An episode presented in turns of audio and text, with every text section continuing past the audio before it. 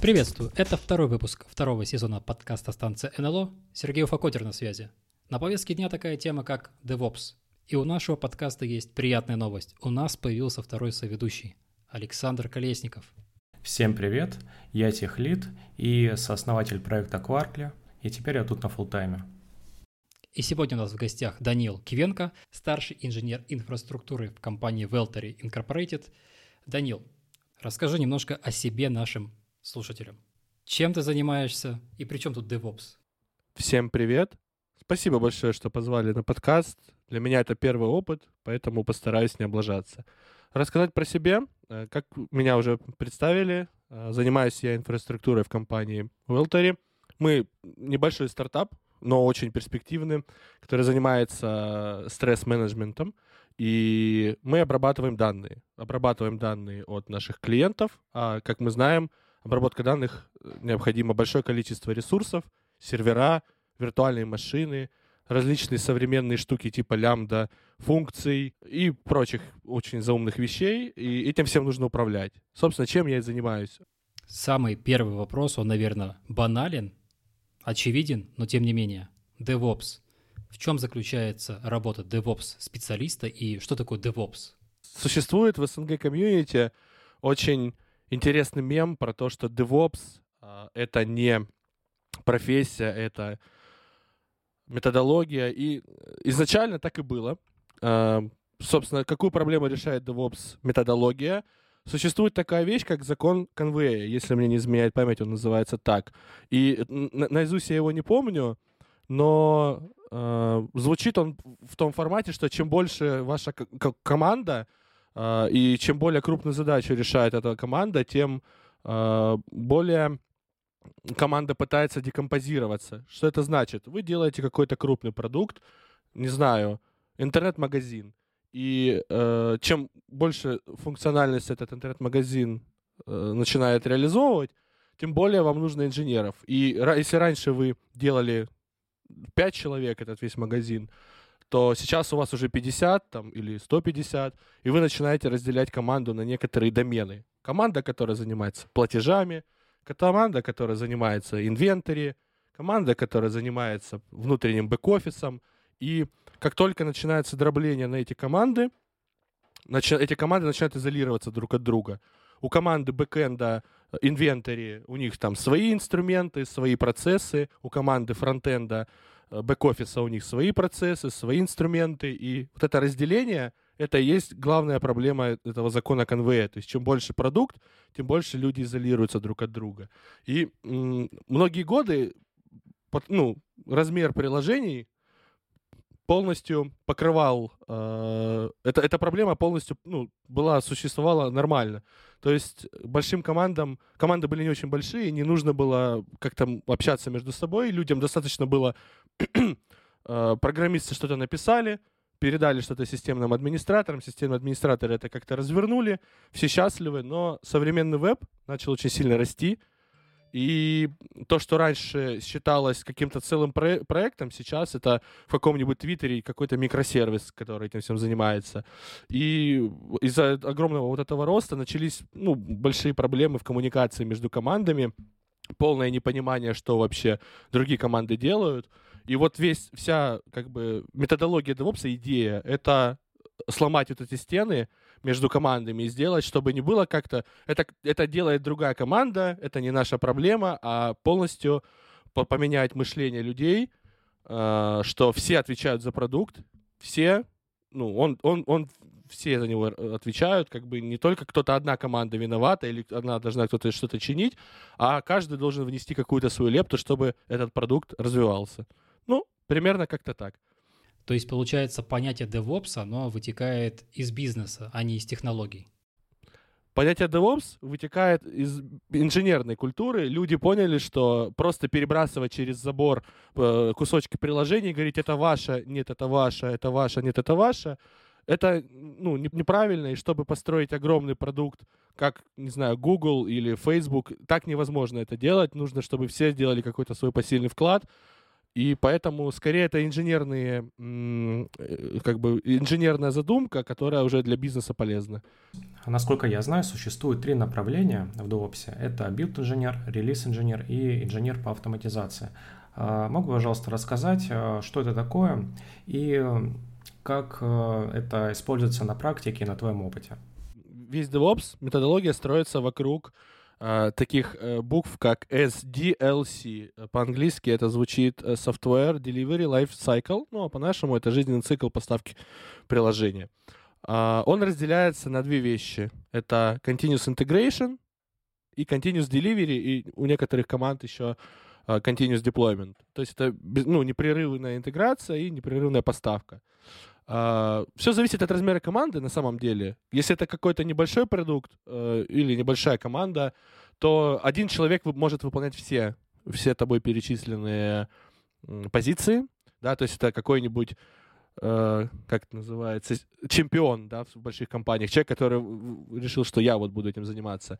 Вот, когда команда уже начинает разделяться, ну, как бы на домены, там уже начинается разделение по по зонам ответственности. А в Continuous Integration, э, как многие думают, это просто э, поставить какой-нибудь Jenkins, да, там, или, не знаю, какой-нибудь TeamCity, и просто, что, типа, оно все запускается, мы видим, что там кто-то накодил, тесты упали и тому подобное. На самом деле это неправильно. Continuous Integration — это интеграция между сотрудниками, ну, людьми в команде. То есть, э, когда э, какой-нибудь, не знаю, воображаемый Василий написал какой-нибудь новый отличный функционал, Uh, и, но, но видно, и мы сразу с помощью Continuous Integration можем понять, что uh, упала производительность, например, от нового классного, новой классной фичи Василия, минуя выкатку на прод.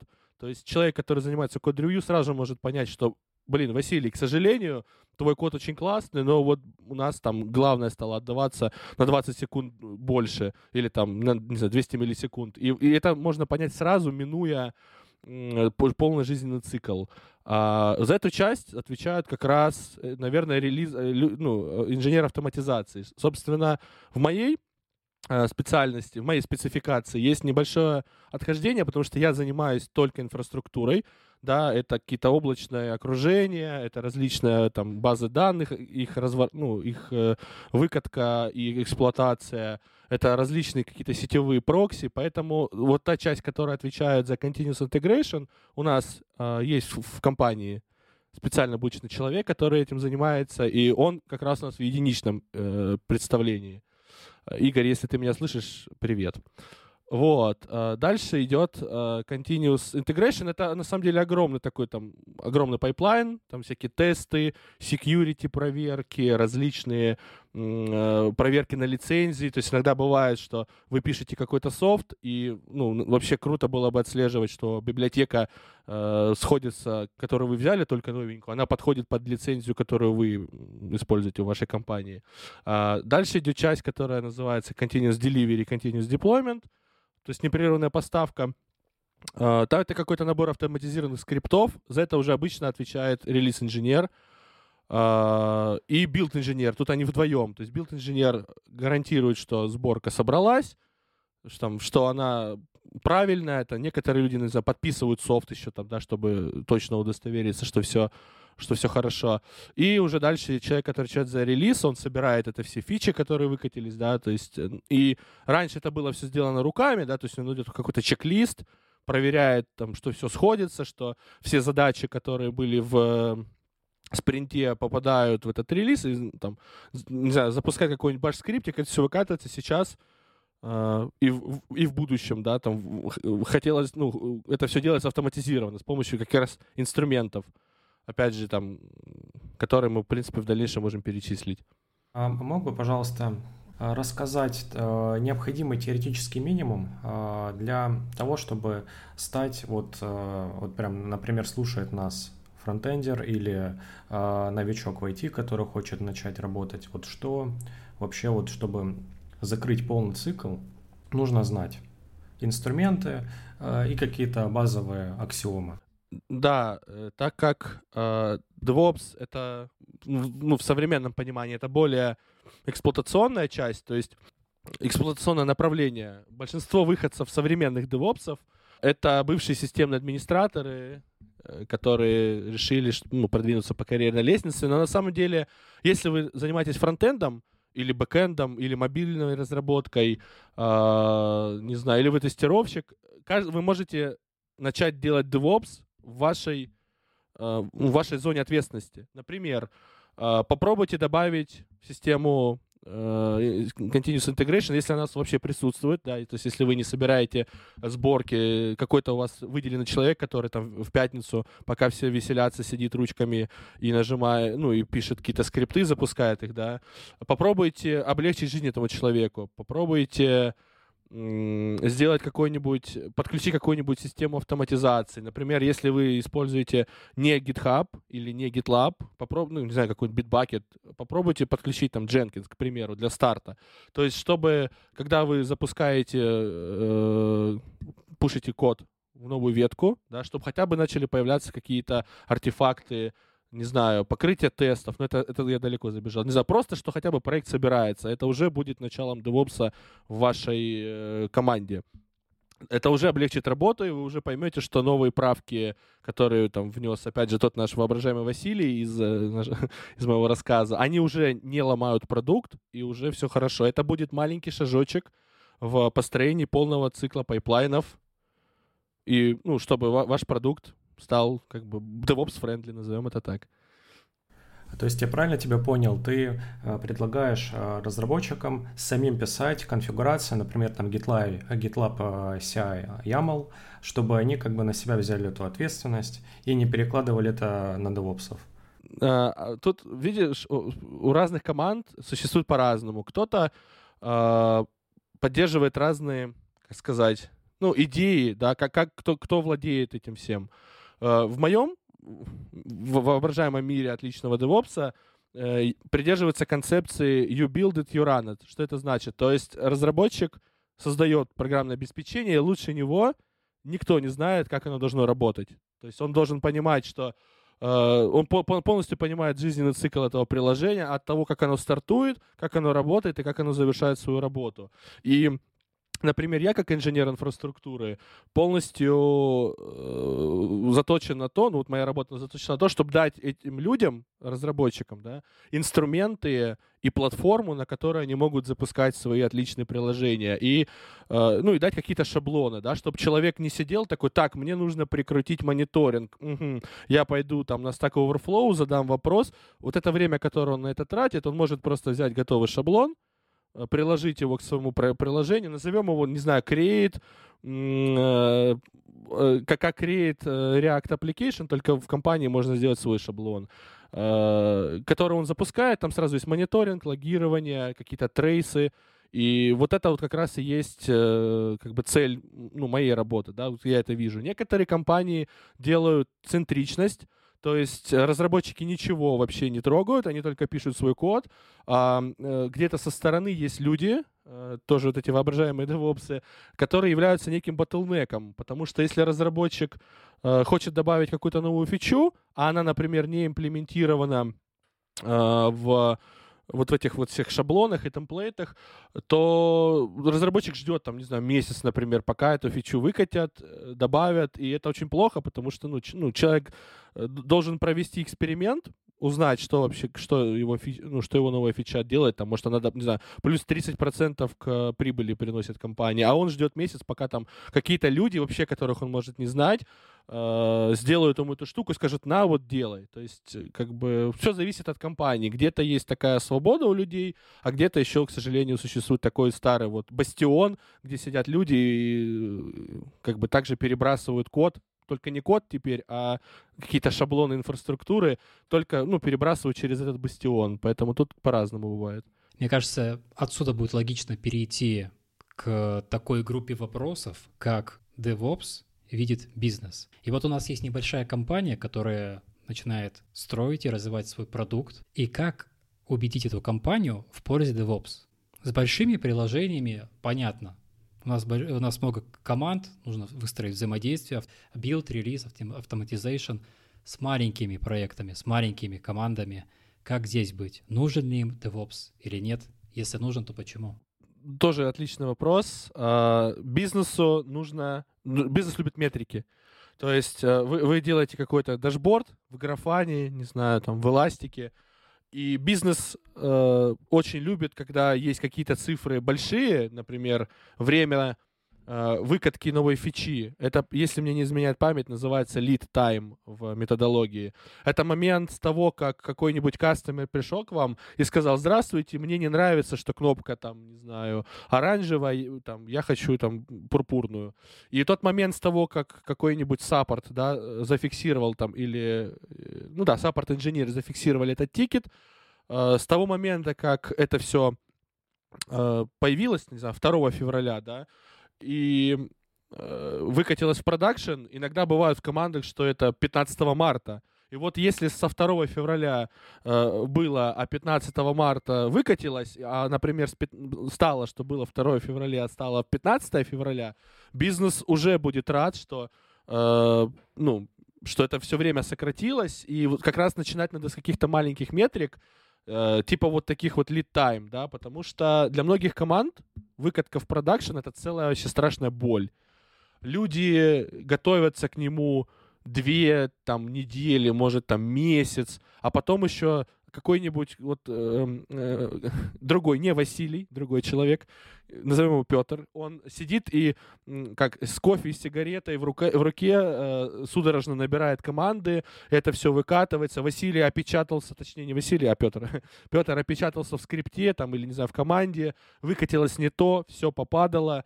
И вот э, это стресс для самого Петра, потому что для него это как будто целая, не знаю, расстрел там, да, или казнь э, только раз в месяц или раз в две недели. Это, это стресс для ком- команды, которую, ну, фичу катят там, не знаю, этот Петр опечатался, миграция не прошла, все попадало, и мы не получили новую э, функциональность, а еще и старую потеряли. Пришел, мы, пришло э, там начальство, говорит, пипец, там у нас продажи упали, там почему все происходит, да. И вот как раз одна из таких метрик, это, например, Uh, ну, жизненный цикл фичи, uh, плюс еще отличная метрика — это деплоймент, ну, вот количество деплойментов.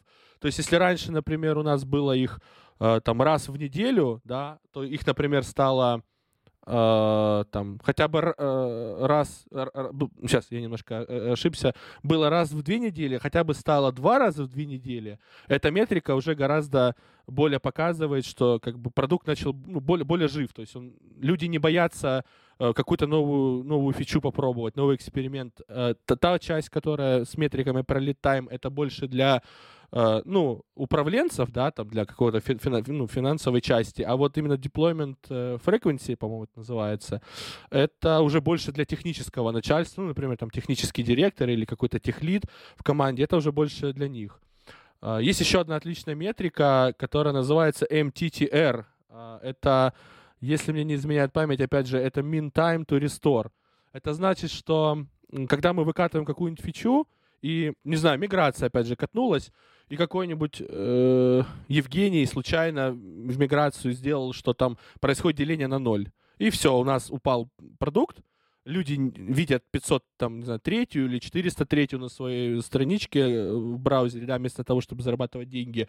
И вот это как раз очень важное время, потому что, например, только какой-нибудь Николай знает, э, как это все нормально починить, а Николай в отпуске или там, не знаю, у него зуб заболел, он пошел к доктору, да, и никто, кроме Николая, не, не знает, как это делать, потому что он это придумал, этот продукт, эту часть, да, с миграцией, там, архитектуру. И вот как раз э, автоматизация позволяет нам просто сделать кнопочку, не знаю, в, там, в GitLab, в Jenkins, которая это все откатит, и не надо это делать руками. Это тоже отличная метрика, и ее периодично периодически нужно проверять, потому что есть один мой такой любимый инцидент, а, который, я про него расскажу. А, ребята в Google, я очень люблю а, как бы читать вообще, что, как работает Google, потому что это, это целый-целый мир внутри нашего мира айтишного, это целый свой собственный мир, где люди совсем по-другому мыслят, совсем по-другому действуют. И, в общем, какой был там инцидент? Внутри Гугла была база данных, точно я не помню, как она уже называлась, которая просто никогда не падала. Вот она за 5 лет ее существования у нее был uptime 99.9. Короче, она там э, и, и полчаса в год э, не ну, как бы не переставала падать. То есть она все время работала, все время работала. И э, что, что случилось с разработкой? Команда э, разработки, которая работала с этой базы, она просто перестала писать ретраи, например, да, то есть люди такая, «А ну зачем делать эту, эту, эту штуку, если эта база вообще никогда не падает. И однажды э, случилась инженерная проблема, и эта база упала. Причем упала сильно, там какие-то технические у нее были проблемы, и она ну, лежала несколько дней. И пол Гугла перестала работать, потому что э, все было завязано на том, что эта база всегда работает, нет никаких у нее проблем никогда. И этот инцидент показал, что нужно проводить такие, как называемый play day. То есть, грубо говоря, специально ломать какой-то кусочек приложения, чтобы понимать, что вообще, как себя поведет это приложение в целом, да, то есть, грубо говоря, если у вас э, приложение отвалился Redis, и у вас упало все приложение, это отличный повод задуматься, почему у вас отвалился Redis, ну, как бы, в том плане, если он отвалился, то почему все приложение упало. Вот э, как раз э, одна из вещей вот этих MTTR, это нужно, ну, тренироваться и смотреть эти метрики, сколько понадобилось времени, чтобы вернуть обратно приложение. Ну, вот как-то так. В Твиттере я пытался еще некоторые дополнительные вопросы собрать. И вот там есть такой от Андрея Forever Home вопрос. DevOps-специалист только ли пишет пайплайны, или он над процессами в организации работает? Я немножко этот вопрос перефразирую и, наверное, задам такой. Насколько близко DevOps-специалист связан с бизнесом? Например, я знаю, что QA-инженеры, тестировщики в простонародье, им приходится так или иначе знать, как работает продукт и взаимодействовать с бизнесом. А что происходит у DevOps-специалиста? Да, это очень интересный вопрос. Смотри, все зависит от э, того, ну вот, в какой команде ты находишься. Например, приведу пример. Э, есть какая-то ну, компания, назовем ее рога и копыта, да, у нее есть команда Core DevOps, да, или это там, э, она обычно работает вместе с командой Tools. Это какой-то небольшая, может быть, большая группа людей, которая отвечает за работоспособность низкоуровневых вещей, на которых строятся высокоуровневые э, вещи в компании. Как перефразирую. Команда, которая следит за то, чтобы работал RabbitMQ, чтобы Redis работал, чтобы там Kafka э, продюсировала и консюмерила, да, и тому подобное, чтобы там э, сервера не отваливались, проксики не падали и прочее. Такой команде не надо знать э, бизнесовые метрики, да, бизнесовые, как бы понять, как работает продукт, потому что их задача это, чтобы э, от клиента пакет там долетел до э, проксика, все обработалось и тому подобное. Вот DevOps, как, ну, даже не DevOps, а инженеры, они, э, если мне не изменяет память, сейчас называются application инженеры. Это люди, которые больше разбираются в продукте, они понимают, э, как он работает, да, но именно ближе вот как бы поверхностной части. То есть он понимает, что э, есть какой-то микросервис, который называется, там, не знаю, понедельник. Понедельник генерирует JSON, перекладывает его там в среду, да, четверг, там, другой микросервис это все обрабатывает. И он примерно понимает, как внутри это работает, но именно как э, фича должна работать, э, он не углубляется. Потому что ну, это уже часть разработки.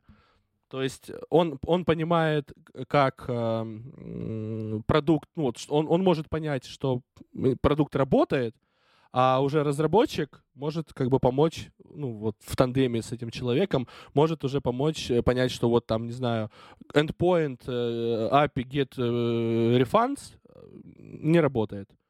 Вот, вот примерно как-то так. Второй вопрос. Опять же, от Андрея я его, опять же, несколько перефразирую, чтобы было понятнее для наших слушателей. У нас есть бизнес, у нас есть DevOps-инженер. Ранее ты говорил про метрики, которые собирает DevOps-инженер. А какие метрики может бизнес собирать с DevOps-инженера, чтобы понять, что он эффективно работает? Как оценить эффективность работы DevOps-инженера, DevOps-специалиста?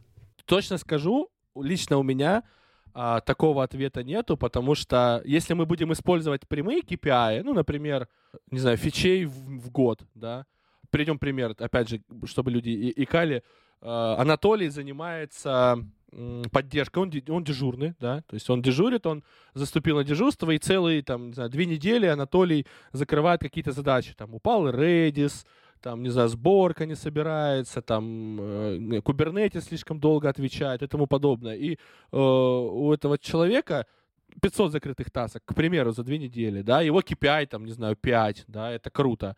А есть какой-нибудь э, Святослав, который все эти две недели э, чинил багу, там, не знаю, что не пробрасываются какие-то заголовки в прокси, э, и не, они не пролетают до, э, до приложения. И как понять, Святослав закрыл одну задачу за две недели, а я забыл, как того человека зовут, но, в общем, дежурный инженер закрыл 500.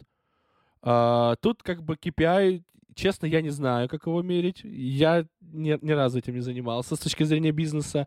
А, я думаю, что вот этих метрик, которые я перечислил, ну, например, там, а, да, то, что я перечислял, time to recovery, deployment frequency, lead time и тому подобное. Этих метрик достаточно понять, что команда в целом работает хорошо, да, то есть это как э, с историей про людей на заводе Форда, да, да, что они получали зарплату только тогда, когда они отдыхали, ну, грубо говоря. То есть, если все работает, то команда делает все правильно. А если происходят проблемы, то, ну, команда раз, разбирается в чем, в чем, собственно, что произошло. А уже непосредственный руководитель э, назовем это так, в поле, да, какой-нибудь тимлид, DevOps, э, или, не знаю, кто-то его замещающий, он уже может понять, производительность человека, да, там какой-нибудь, э, ну, как я уже привел в примере, один человек может э, раз в полгода сделать какую-то задачу, но которая очень сильно перевернет мир команды, да, мир компании, там производительность увеличится, а другой человек э, делает много-много задач, но их вклад примерно равноценен, потому что они все делают продукт хорошо, ну, правильным делают, делают так, чтобы продукт работал. Поэтому какого-то такого прям прямого KPI я, честно, не могу представить даже. Правильно ли я понял, что результирующей метрикой, ну, метрикой эффективности эм, для DevOps лида является uptime продукта, а для его команды это уже как раз-таки те метрики, которые ты ранее перечислял? 50% этого вопроса правильный, то есть э, хорошее качество работы команды мы понимаем от того, что продукт и все метрики его действительно подходят под требования команды. А вот та часть про uptime, она немножко не такая, потому что DevOps в кавычках, да, методология, она про жизненный цикл приложения. А жизненный цикл приложения, это, грубо говоря, от того, когда ты сделал какой-то первый комит, оно там все протестировалось, потом собралось, выкатилось, а дальше уже есть отдельная команда, э, которая называется SRE, да, сейчас тоже очень популярное направление, и уже SRE команда отвечает за то, а, что типа приложение выкатилось, и, и ну, а DevOps отвечает за то, как, как оно выкатилось, а SRE команда отвечает тоже за то, как оно работает, да, то есть это совершенно разный подход у людей, да, то есть если, ну, как бы DevOps команды, да, то есть они больше на проблемах разработки фокусируются, э, то SRE, они больше фокусируются на каких-то вот эксплуатации этого продукта, да, то есть э, поэтому, как правильно я тебе, ну, правильно ты сказал, а за uptime отвечает чуть-чуть другая команда, они отвечают за, там, скалирование приложения, за его uptime, как раз у них есть метрики, там, SLO, SLA, SLI, и тому подобное. А вот именно команда DevOps, они отвечают за то, чтобы разработчикам было... Ну, и ком- раз- команда разработки, в моем понимании, это не только программисты, это еще и тестировщики. Ну, в принципе, все.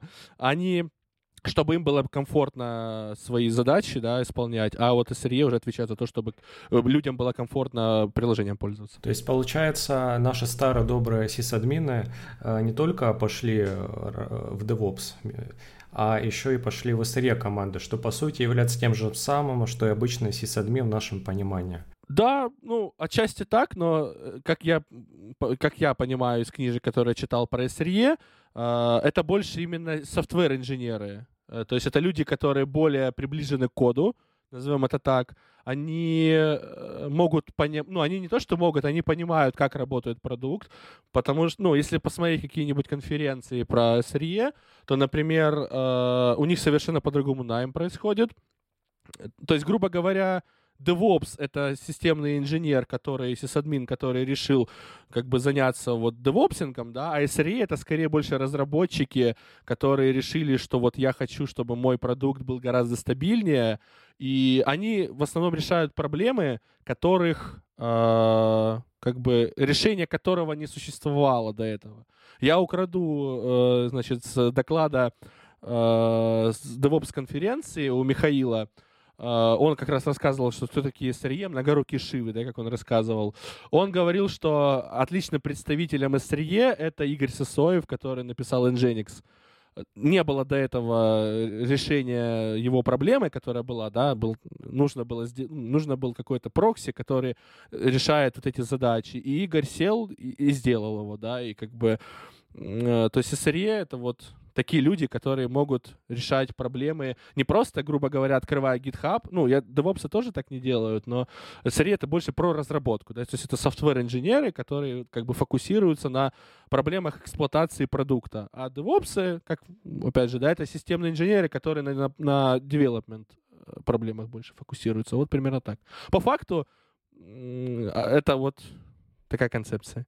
То есть, получается, SRE-специалист э, — это тот, кто почищает хвосты каких-то поломок, в том числе. А, то есть Nginx это такой пример очень красивый. А вот в реальном использовании, например, вот как ты ранее говорил про миграцию, и где rollback не описан, например. И вот кто, и как раз SRE-специалист будет заниматься подчисткой... Э, Грубо говоря, да. Да, только есть одна проблемка, что, э, например, внедрять DevOps методологию можно в команде, где у вас три человека.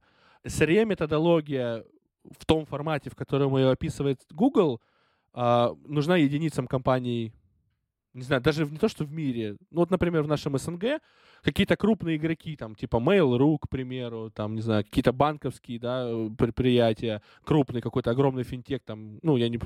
Э, какие-то огромные предприятия, вот, а э, им нужна эта штука, потому что у них, например, есть договоренность с заказчиком о том, что э, uptime, ну, доступность API внешнего, да, там должно быть столько-то часов в год, и если это не происходит, то нужно какую-то роялити платить. А по, про твой вопрос, да, SRE-инженер — это, например, человек, который может пофиксить миграцию, какую-то часть кода, например, поправить, которая вот, там, не знаю, эту миграцию не выкатывает, да, какой-то ход-фикс написать быстрый.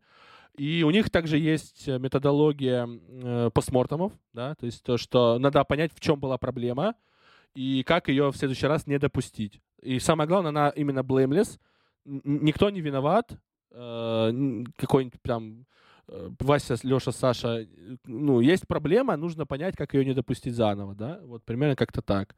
В DevOps методологии, если постмортем, честно, я как бы ну, во всех книжках, которые я читал, я про это не слышал, но мы все равно периодически, вот, например, в нашей команде мы периодически описываем тоже проблему, как это произошло, и как мы ее решили, и что мы сделали, чтобы ее не повторить. Но э, скажу, наша команда не очень большая, ну, там, по сравнению с каким-нибудь, не знаю, финтехом, да, то есть, поэтому у нас сейчас э, люди швейцарские ножи. То есть каждый в команде решает еще какую-то задачу, помимо той, э, на которую он нанят.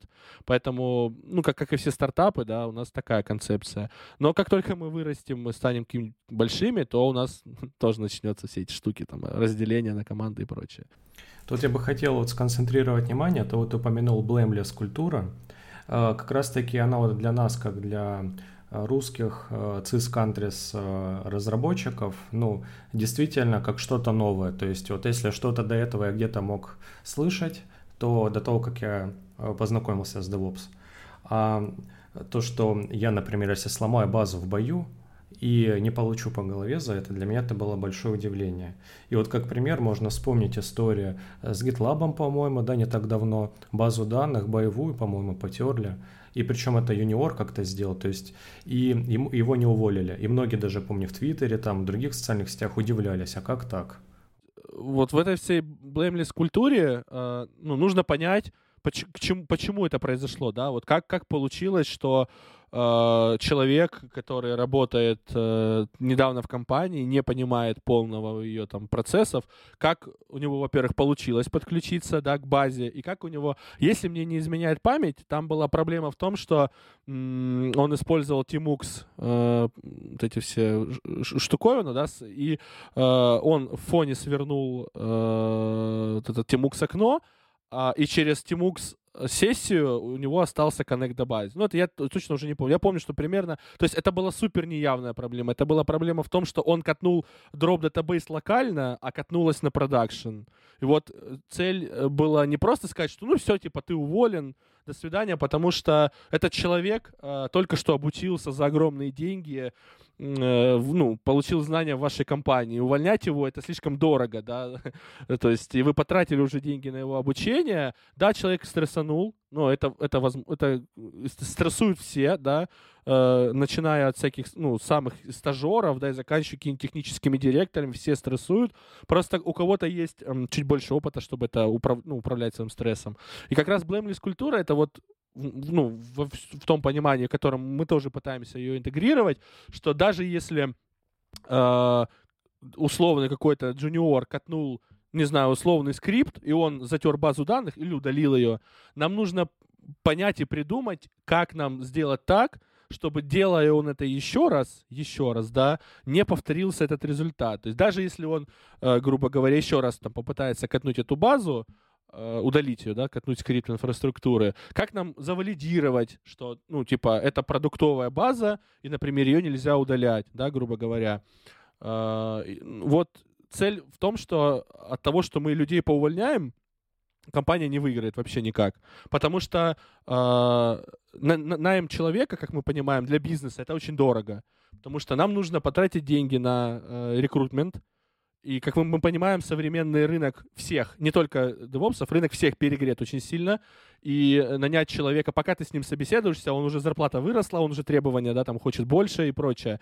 А нужно потратить э, деньги на то, чтобы рекрутмент прошел. Потом прособеседовать этих людей. Это что же, мы выдираем человека из, э, из его рабочего да, графика, из его рабочего... Я, я люблю это название Э, состояние флоу, состояние потока, да, мы говорим, что все, типа, ты сейчас не кодишь, ты идешь там э, спрашивать у человека, как он там JSON перекладывать, да, там, э, из endpoint в endpoint. Ты на это тратишь деньги, потом ты еще проходишь там какие-то части у разных команд по-разному, да, там какие-то еще собеседования дополнительные, и ты на это все потратил деньги, этот человек к тебе пришел, начал внедряться в команду. Это еще потраченные деньги, потому что с первого времени, с первого дня ну, никто не приносит прибыль, да, назовем это в кавычках. Нужно, э, чтобы человек прошел онбординг, чтобы человек, ну, при, все в команде притерлись друг к другу. И ты потом берешь, ну, грубо говоря, и увольняешь этого человека. То есть ты потерял все деньги, которые, с точки зрения бизнеса, которые ты потратил на этого человека, не знаю, там,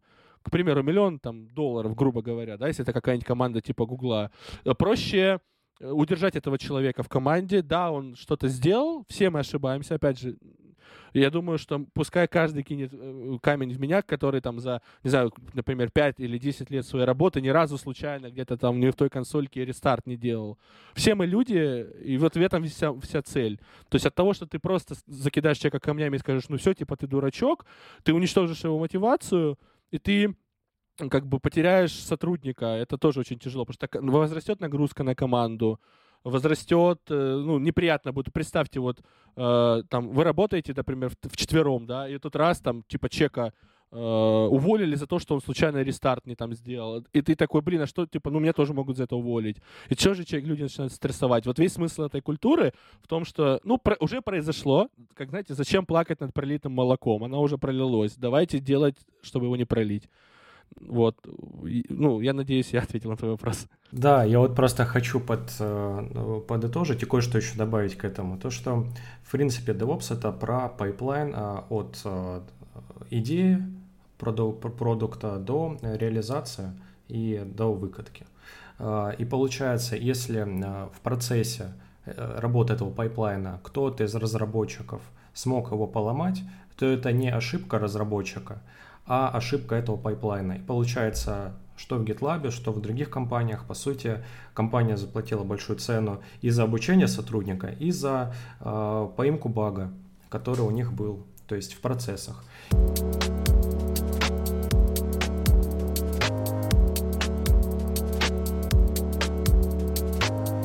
Хотел бы немножко вернуться назад и снова поговорить про бизнес. Мы э, разрабатываем какое-то большое приложение, продукт, и мы можем своими силами арендовать сервера, э, выкатывать на них наши сервисы, а с другой стороны мы можем использовать облачные решения. И вот у меня вопрос, собственно, э, когда появляется такая необходимость уходить в облако, и как это бьет по бизнесу? Как много это требует финансов, сил, чтобы вкатиться в облака, потому что есть э, сертификация, допустим, у тех же АВС, есть АВС-сертификаты и прочее, прочее. В общем, облака, необходимость облаков и насколько это все дорого. Да, это просто животрепещущий вопрос. Спасибо, что задал. Uh, тут есть адепты каждого из этих движений. Кто-то говорит, что uh, мы сейчас вот возьмем в стоечках два сервера, настроим его и будем на нем все катить. А, каждый прав постольку поскольку. То есть нет того, что вот люди, которые любят ставить свои сервера в стойку, они не правы. А люди, которые любят тратить свои деньги на облака, они тоже не правы. Все зависит от бизнес-модели и текущего уровня знаний людей. Вот ты, ты создаешь стартап, да, там, не знаю, ты решил там, нашел инвесторов и там э, платформу для, не знаю, подкастинга, к примеру, да, все зависит от того, от уровня компетенции твоей команды в начале. Будем честны, а, облака гораздо проще с точки зрения управления, эксплуатации, потому что большие болячки, там настройка сети, настройка всяких безопасностей и прочее, оно идет на уже в облаке из коробки, да, то есть чтобы тебе выкатить какой-нибудь продукт, не знаю, на том же AWS, который ты заранее, заранее говорил, по факту тебе нужно, ну, грубо говоря, там полчаса, ну ладно, полчаса грубо, час, может полтора, ты открываешь how-to, там бам-бам-бам, нажал три кнопочки и в какой-нибудь Elastic Beanstalk загрузил свое приложение, и ты уже начинаешь получать деньги. А, бывает, то есть в этом, в этом, как платформа для старта, это отличный инструмент, а, чтобы какую-то гипотезу потестировать и тому подобное.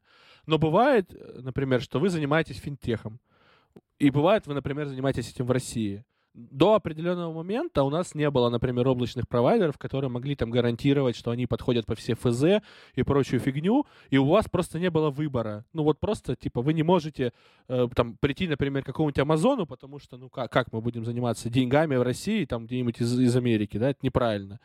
А в то же время не, ну, не было. Яндекс появился буквально недавно, там, ему сколько, два, может, три года. Да, и до этого были какие-то облака, Selectel, например, да, большие молодцы.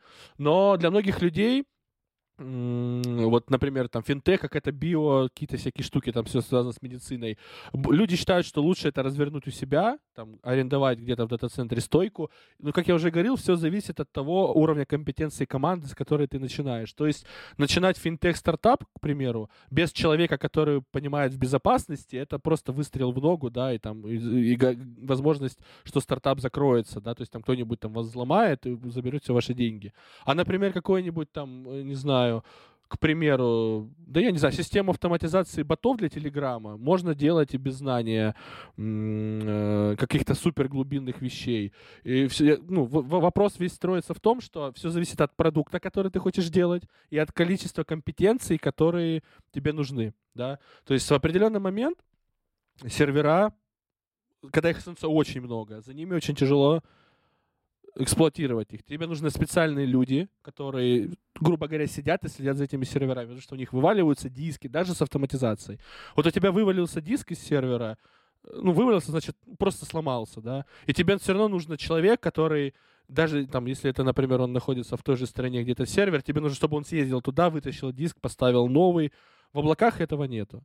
Но в облаках есть большая ловушка, как в той поговорке, одна ошибка, ты ошибся. Ты можешь э, неправильно его сконфигурировать, тебя, а, во-первых, взломают, да, во-вторых, э, ты можешь получить огромный счет, потому что ты, не, ну, ты просто не понимаешь, как работает какой-то инструмент, ты его неправильно сконфигурировал, там, пошел на него трафик, и ты заплатил там 100 тысяч долларов, грубо говоря, за, э, за входящий трафик. и все облака так устроены, что у них пост модель оплаты, то есть ты не можешь, например, э, там положить 50 тысяч долларов, к примеру, и жить на них, пока они не закончатся. Э, ты, ты платишь столько, сколько ты потратил. Поэтому, как бы, надеюсь, я ответил на твой вопрос.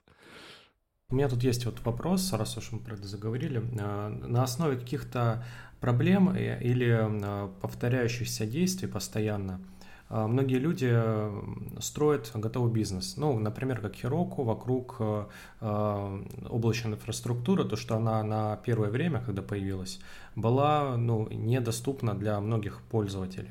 И они на этом как бы сделали сервис, упростили интерфейс, и это как бы принесло много денег. И даже какую-то новую плоскость в продуктах создало. Вот. И совсем недавно, относительно Heroku, э, появился сервис Netlify, который оптимизирует разработку статичных сайтов, э, который он, он может интегрироваться в GitHub Actions, делать э, стейджинг хост тебе с таким длинным доменом, чтобы ты зашел, проверил, ага, фич, фича работает, все, можно деплоить. И все это как бы в, как раз таки встраив... создает пользователь, который даже не знает про DevOps, по сути, пайплайн разработки, вот как, про который мы сегодня говорили. Вот, э, какие ты сервисы еще, может быть, знаешь, которые вот э, могут, э, или, возможно, идеи для этих сервисов, вот исходя из своего опыта? Вопрос очень интересный. Мы, мы с такими инструментами, и я с такими инструментами работаю, на самом деле, не так часто, а, потому что я как представитель DevOps культуры, мы, ну, мы нужны тогда, когда уже продукт обрастает каким-то, назовем это, жирком, да, какой-то плотностью, массой.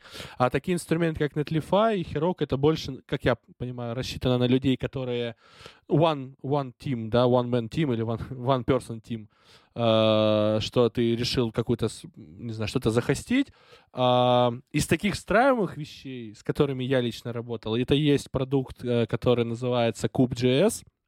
А, а, это дата-аналитика для, ну, грубо говоря, это бизнес intelligence, только он уже как сервис в этом плане. То есть ты подключаешь э, к базу данных свою одну из там какие-то, которые они поддерживают, к э, их платформе, и можешь на JavaScript писать какие-то красивые дашборды. Э, вот с чем я, наверное, последний раз работал, да, то есть такой бизнес intelligence, что-то типа Metabase, если слышали про такое, да, только вот как бы в облаке, там они могут тебя ну, ну, с настройкой там помочь, это все. Из таких именно инструментов типа Heroku, Uh, да я, наверное, давным-давно уже таким не пользовался, поэтому тут точно сказать не могу. Uh, в DevOps нашей культуре есть миллион всяких вагон и тележка, различные валидаторы как сервис для каких-то там апишек. Э, например, э, там различные сервисы, которые вот я, а вот какие мы пользуемся, например, DevOps инструментом э, для тех, кто сидит в, в облаках, Amazon, Google, Azure, есть такой отличный инструмент, всем рекомендую, называется Infracost. Что он делает? Вы запускаете какой-то пайплайн, который управляет вашей инфраструктурой, да, там сервера наращивает и прочее. И вы можете этот Infracost встроить ваш пайплайн, и как только вы, например, добавили еще одну виртуальную машину или там какой-нибудь, не знаю, S3 бакет для Амазона, Infracost вам скажет, что Вчера вы, ну, вы тратили до этого 500 долларов, теперь будете тратить 700. Вот тут как встраиваемый инструмент, они у, у себя располагают то есть все данные по ценам, а мы просто консолькой, консольную утилитку дергаем. Это вот, наверное, такой пример, который мы еще используем. А, а так, в принципе, есть одна проблема, ну, такая, в том, что многие такие решения э, всячески переходят э, в вендоров типа Амазона. То есть, грубо говоря, Amazon — это такая целая экосистема, э, в котором тебе по факту ну, не нужно ничего лишнего, внешнего. То есть в Амазоне есть инструменты, которые решают ну, наверное, процентов 90, да, и ты, попадая в Амазон, это такая ловушка его болотца, ты сначала пользуешься его виртуалочками, потом такой, типа, ну, блин, базовыми управлять э, не хочется, возьму базы от Амазона. Потом там кавку от Амазона взял, там еще что-то от Амазона, а потом такой, так, я хочу, не знаю, трассировку. И такой, так, ну тут нужно какой-то инструмент разворачивать, тут, блин, платить надо огромные деньги, там, не знаю, эластику или там э, каким-то ролл, ролл, ну, другим там, да, э, командам, которые есть. А ты такой, вау, у Амазона есть трассировка. И вот так вот люди м- как бы попадают в эту ловушку Амазона и в, ну, в нем остаются. Поэтому мы уже начинаем попадать в эту ловушку Амазона, поэтому как бы мы ну, стараем, ну, уже начинаем меньше и меньше пользоваться какими-то внешними сервисами, поэтому э, я вот все, что знаю, то тебе и перечислил. А, DevOps — это про поток разработки, как мы выяснили ранее.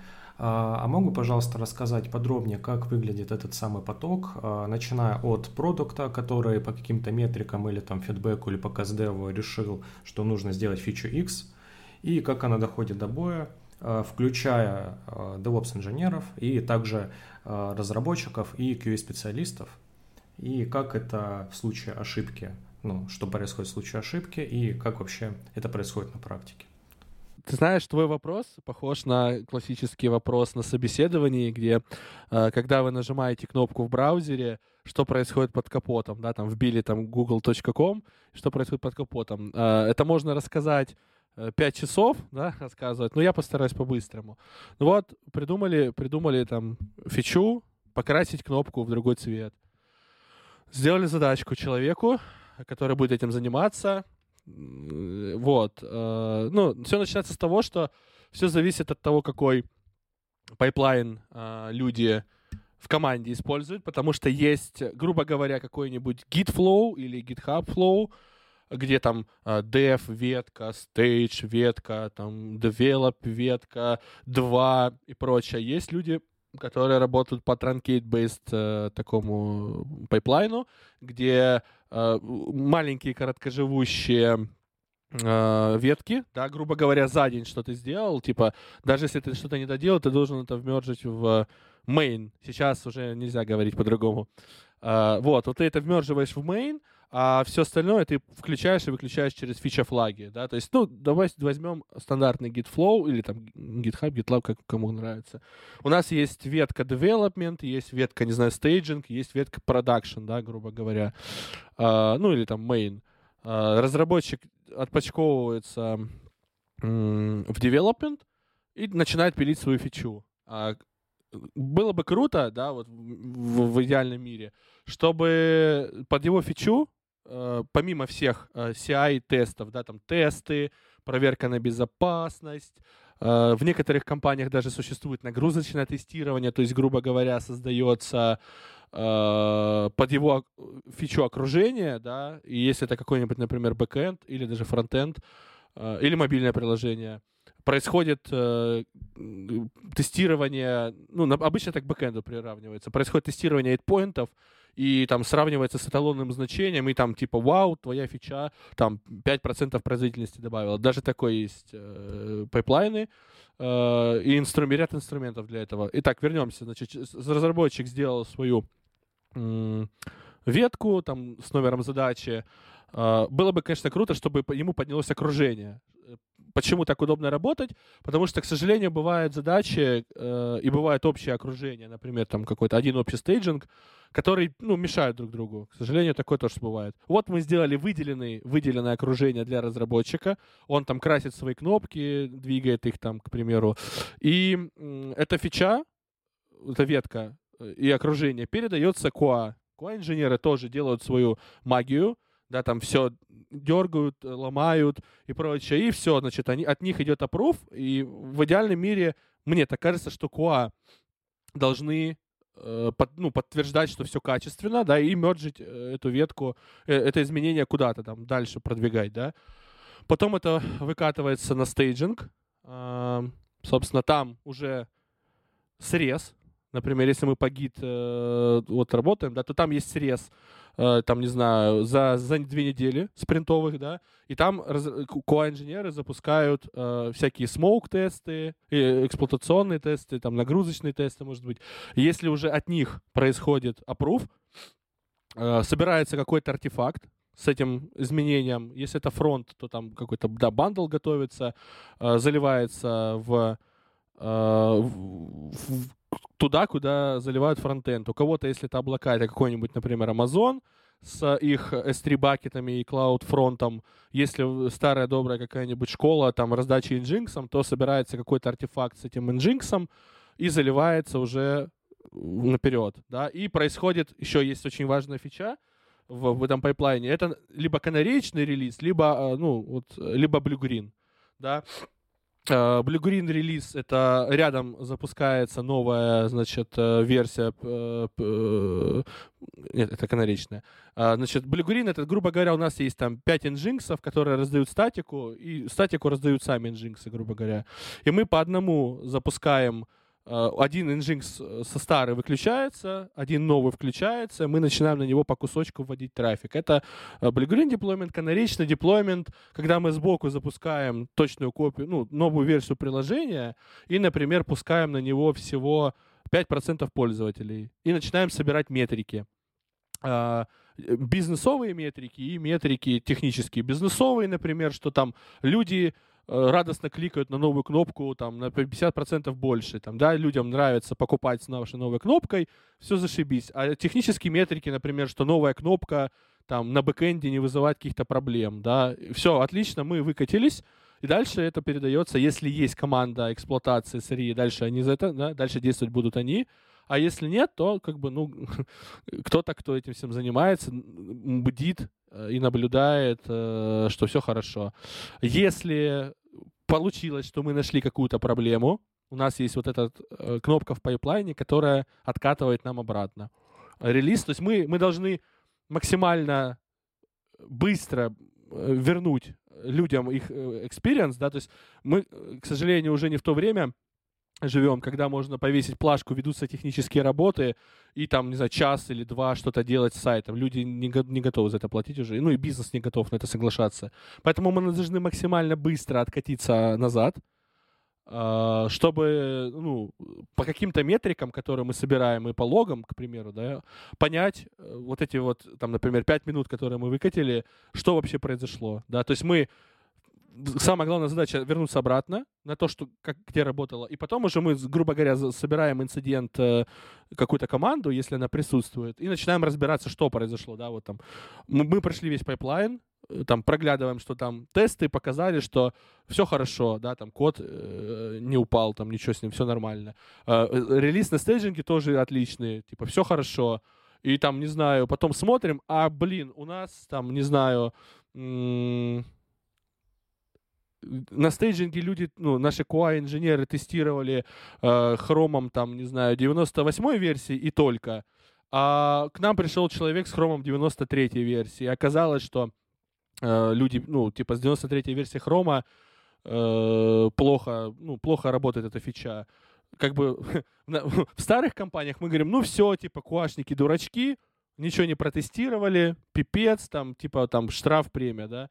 В новом мире, современном, волшебном, мы говорим, что давайте мы купим э, браузер стак, к примеру, да, а если это мобилка, то какой-нибудь, ну, к примеру, скажу, у Амазона есть э, девайс ферм, да, то есть чтобы мы могли не только тестировать то, что есть у наших м- QA на руках, а то, что у них нету, ну, там всякие редкие версии Safari, да, не все, например, люди хотят э, держать у себя на компьютере сразу там, не на компьютере, а на рабочем месте и Mac, и, и Linux, там, и Windows, да, еще, а представьте, если вы куашник, который занимается мобильной разработкой, у вас вообще там целый шкаф техники, ну, это мучение. Поэтому давайте мы купим какой-то инструмент, ну, или там, не знаю, если вы совсем большая компания, то давайте напишем свой мы покупаем браузер стак, а, а в этом разбирательстве что должно? Кто-то должен это явно залидировать. То есть не так, чтобы это все было. Ну все, давайте купим браузер стак, всем спасибо, всем пока. Типа все разошлись, и все. И это снова появится. То есть должен быть человек, который скажет, я готов. Ну, или, или например, может быть, у вас, э, там, не знаю, монетку кидают, да, скажут, все, Петя, сегодня ты это лидируешь. По-разному это же бывает. Кто-то должен это прям залидировать. То есть ему ставится задача, например, э, в ближайший спринт, э, что вот, рассмотреть э, там, типа, что нам браузер стак поможет. Браузер стак нам помогает, мы его внедряем в ту часть, которая отвечает за тестирование, и все, и, ну, как бы это, этот инцидент закрыт. Решение этого инцидента, что мы внедрили браузер стак, и теперь у нас вместо браузера Коа, который у него есть, мы еще тестируем на 500 браузерах, которые есть в браузер стаке. Вот, и как бы у нас инцидент закрыт, да, решение инцидента появилось, мы получили э, опыт в том, что неправильно тестировать только на одном в каком-то инструменте, ну, на одном браузере. Вот примерный цикл такой пайплайна, ну, как, каким вижу его я. Мы с, очень сильно стремимся к этому.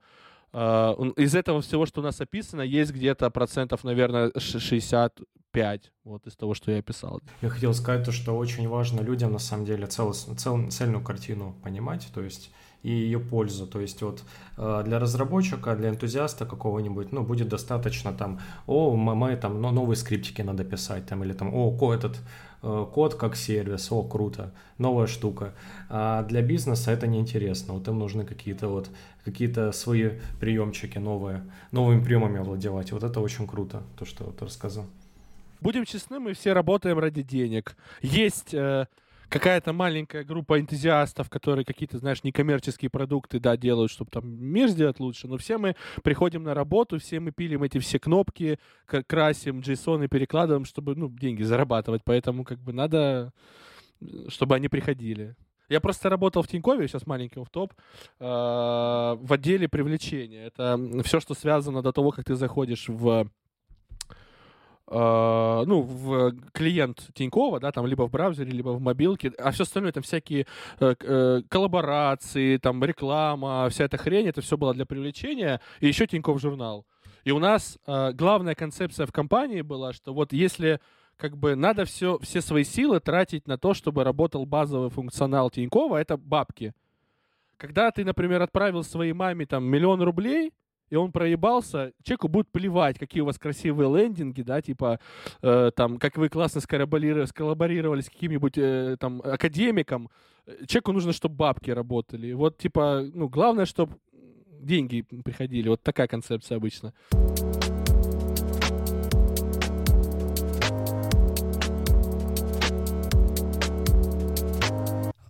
В ответе на вопрос, который был связан с циклом разработки, как донести фичу до продакшена, какие там у нас есть э, в цепочке этапы, было очень много моментов озвучено, на которые хотелось бы сконцентрироваться. И вот меня на текущий момент интересует вопрос, связанный с метриками. Метрики у нас есть бизнесовые, есть технические. Часть метрик технических определяются бэкенд-разработчиками, часть может быть фронтенд определена разработчиками.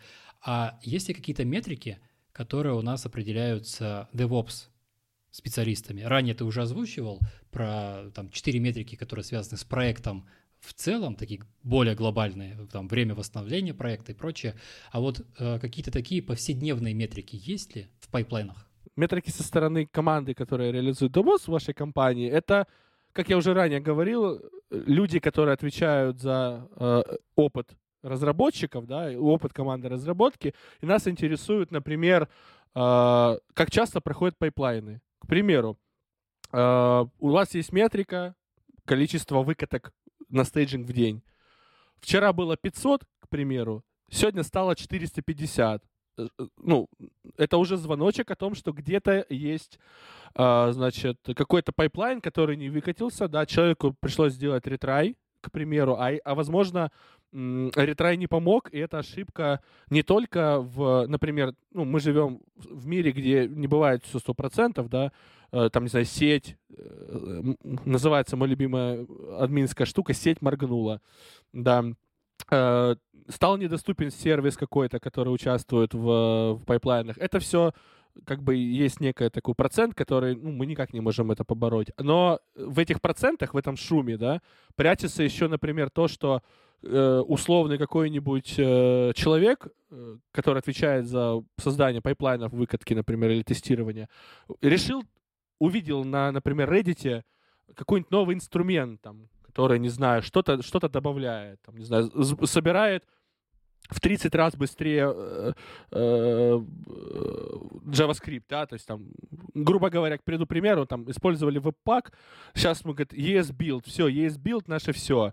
А он это сделал, шаблон, да, поправил для фронтенда, а оказалось, что какая-нибудь команда, которая занимается бэк-офисом, у них там такая бородатая версия, не знаю, ангуляра, которая ну, типа, и очень сильно много кастомных скриптов поверх э, веб-пака к нему прикрученных, которая просто не работает. И получается, что классно, что мы 95% команды фронтенда помогли э, тем, что у них там раньше минуту собиралось, теперь там типа 50 секунд, да, это уже большая, большая метрика. На, на 10 тысяч сборок это большая разница. Но м- какой-то команде мы сломали пайплайн, и люди заблокированы, все, они не могут ничего сделать, а, э, потому что, например, они не управляют своим а, пайплайном. А, в каком плане? Они, например, просто подключают его из общего какого-то шаблона, да. И вот это тоже мы должны определить. И самое, конечно, как бы сказать, в волшебном мире определить это должны, ну, мы, то есть не нам должны прийти люди из команды э, бэк-офиса и сказать, господа, э, вы нам сломали сборку, там у нас, не знаю, горит фича, там оплаты э, счетов, там, да, там инвойсов, и мы вам зарплату не можем оплатить из-за того, что вы э, сломали нам пайплайн. Пожалуйста, почините. Мы должны как раз по этим метрикам понять, что пайплайн э, команды бэк-офиса сломался. Э, ну, примерно вот в этом формате, ну, как бы я вижу вот так. То есть так как я в команде инфраструктуры, то мои метрики, они старые, добрые, типа э, процессор, там, память, диски, сеть э, и доступность. Там, не знаю, Kubernetes какой-нибудь не отвечает. Вот это как бы моя основная метрика.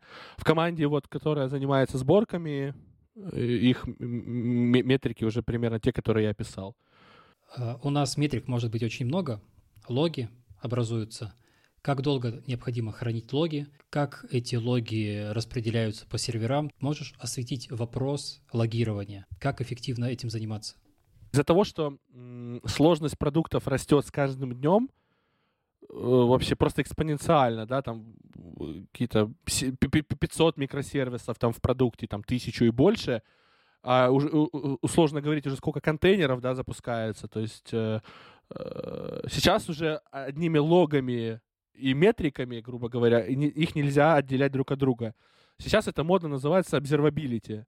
А, это такой подход, когда ты комбинируешь метрики, логи, и так сейчас такая довольно новый, ну, относительно новый инструмент, подход трассировки. И, и вот на основе комбинации всех этих трех и более э, инструментов, подходов, да, ты можешь понять, что вообще происходит с твоим, с твоим приложением. Uh, ну, собственно, мет метрики мы понимаем, да, что там, не знаю, uh, метрики нам говорят о том, что проблема появилась, да, сигнализируют нам, логи говорят нам, что вообще в этой проблеме произошло, а трассировка нам подсказывает, в каком месте именно это произошло. То есть, да, то есть и как раз комбинация вот эта вся, она отличная. С точки зрения, сколько хранить логи, все зависит, опять же, от того, это очень индивидуально, у каждой команды по-разному. Где-то у каждой команды даже ну, помимо того, что у каждой компании, у каждой команды может быть по-разному. В каких-то э, командах, например, алерты э, создаются из логов. Не знаю, э, какие-то бизнес, бизнес-критикал вещи находятся в логах, да, и э, это надо хранить очень долго. Какие-то ком- команды, опять же, занимаются э, различными подходами. Ну, вот, например, от того, что мы занимаемся э, около, около, пока что около, скоро healthcare, как уже было, рассказывалось в твоем прошлом подкасте, пожалуйста, послушайте его, это было очень классно. В прошлом выпуске э, есть такой compliance, который называется HIPAA. Это американский такое соглашение, да, которое описывает о том, как правильно хранить медицинские данные и данные страхов, ну, страховые данные людей Э, и поэтому, например, комплайенсу мы должны хранить логи все, Uh, по-моему, полгода, если мне не изменяет память, минимум, 180 дней, да, 180 дней минимум. То есть, а если вы, например, в Европе находитесь, и у вас GDPR, да, вы, вы обязаны к нему придерживаться, то вы тоже там должны определенное количество логов. То есть все зависит от того, опять же, чем занимается продукт, и какие у него есть требования. Если вы еще, например, финтех, и, и не дай бог какой-нибудь процессинг, да, ну, денег, то у вас есть PCI DSS, э, в отличие от хипы, это не compliance, это уже прям требования с аудитом и прочим. Там совершенно другие под, подходы, подлоги. А если вы, например, как я уже говорил, one-person стартап, вам хотя бы, ну, там, за последние полчаса или час нужно логи искать, потому что вам какая-нибудь аналитика э, по покупкам за полгода совсем не нужна, потому что у вас есть какой-нибудь Stripe или еще что-то, которое вам эту аналитику отдаст. Вот, наверное, я надеюсь, я ответил на этот вопрос. В мире фронтенд разработки, как и бэкенд, существует целое многообразие технологий, которые решают э, похожие задачи. Ну и с моей стороны было бы неправильно проигнорировать DevOps и не задать такой же вопрос. Вот, например, у нас есть э, Docker, э, есть Docker Swarm. А вот почему Docker Swarm не захватил мир? Почему есть Kubernetes, и он практически э, стандарт э, в мире э, DevOps и SRE? И я бы хотел дополнить этот вопрос своим, почему мы знаем только про докер, когда говорим о контейнеризации. О, это очень... Э, вы попали на... Задели мой любимый нерв, э, поэтому я не могу не рассказать.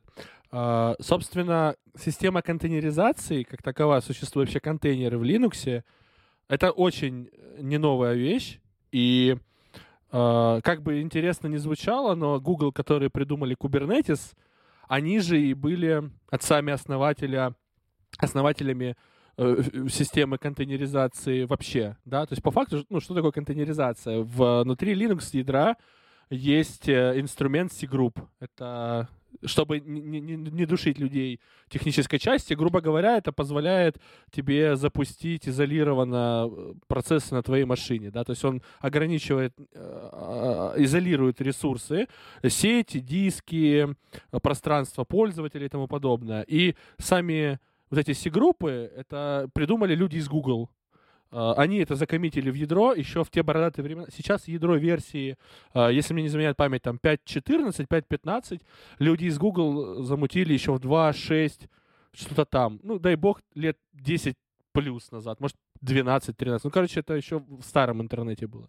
Они придумали этот инструмент, Видимо, для своих нужд каких-то, потому что э, контейнеры, в, э, как я читал, э, в Google давно-давно уже существуют. То есть Kubernetes — это э, внутренний инструмент Google, который они решили немножко причесать. Он назывался Borg, может быть, до сих пор называется. Э, и вот теперь появился Kubernetes. Вернемся, почему докер? Как я уже говорил, система контейнеризации э, как бы до этого по факту существовало что? Э, LX, LXC — Э, и LXD. И можно было самому руками, там, дергая определенные консольные утилиты, можно было это все запускать. Почему докер стал ну, таким хайповым, да? Соломон uh, Хайкс, это как раз SEO компании, а тогда они .cloud назывались, тогда еще докер ну, не назывался.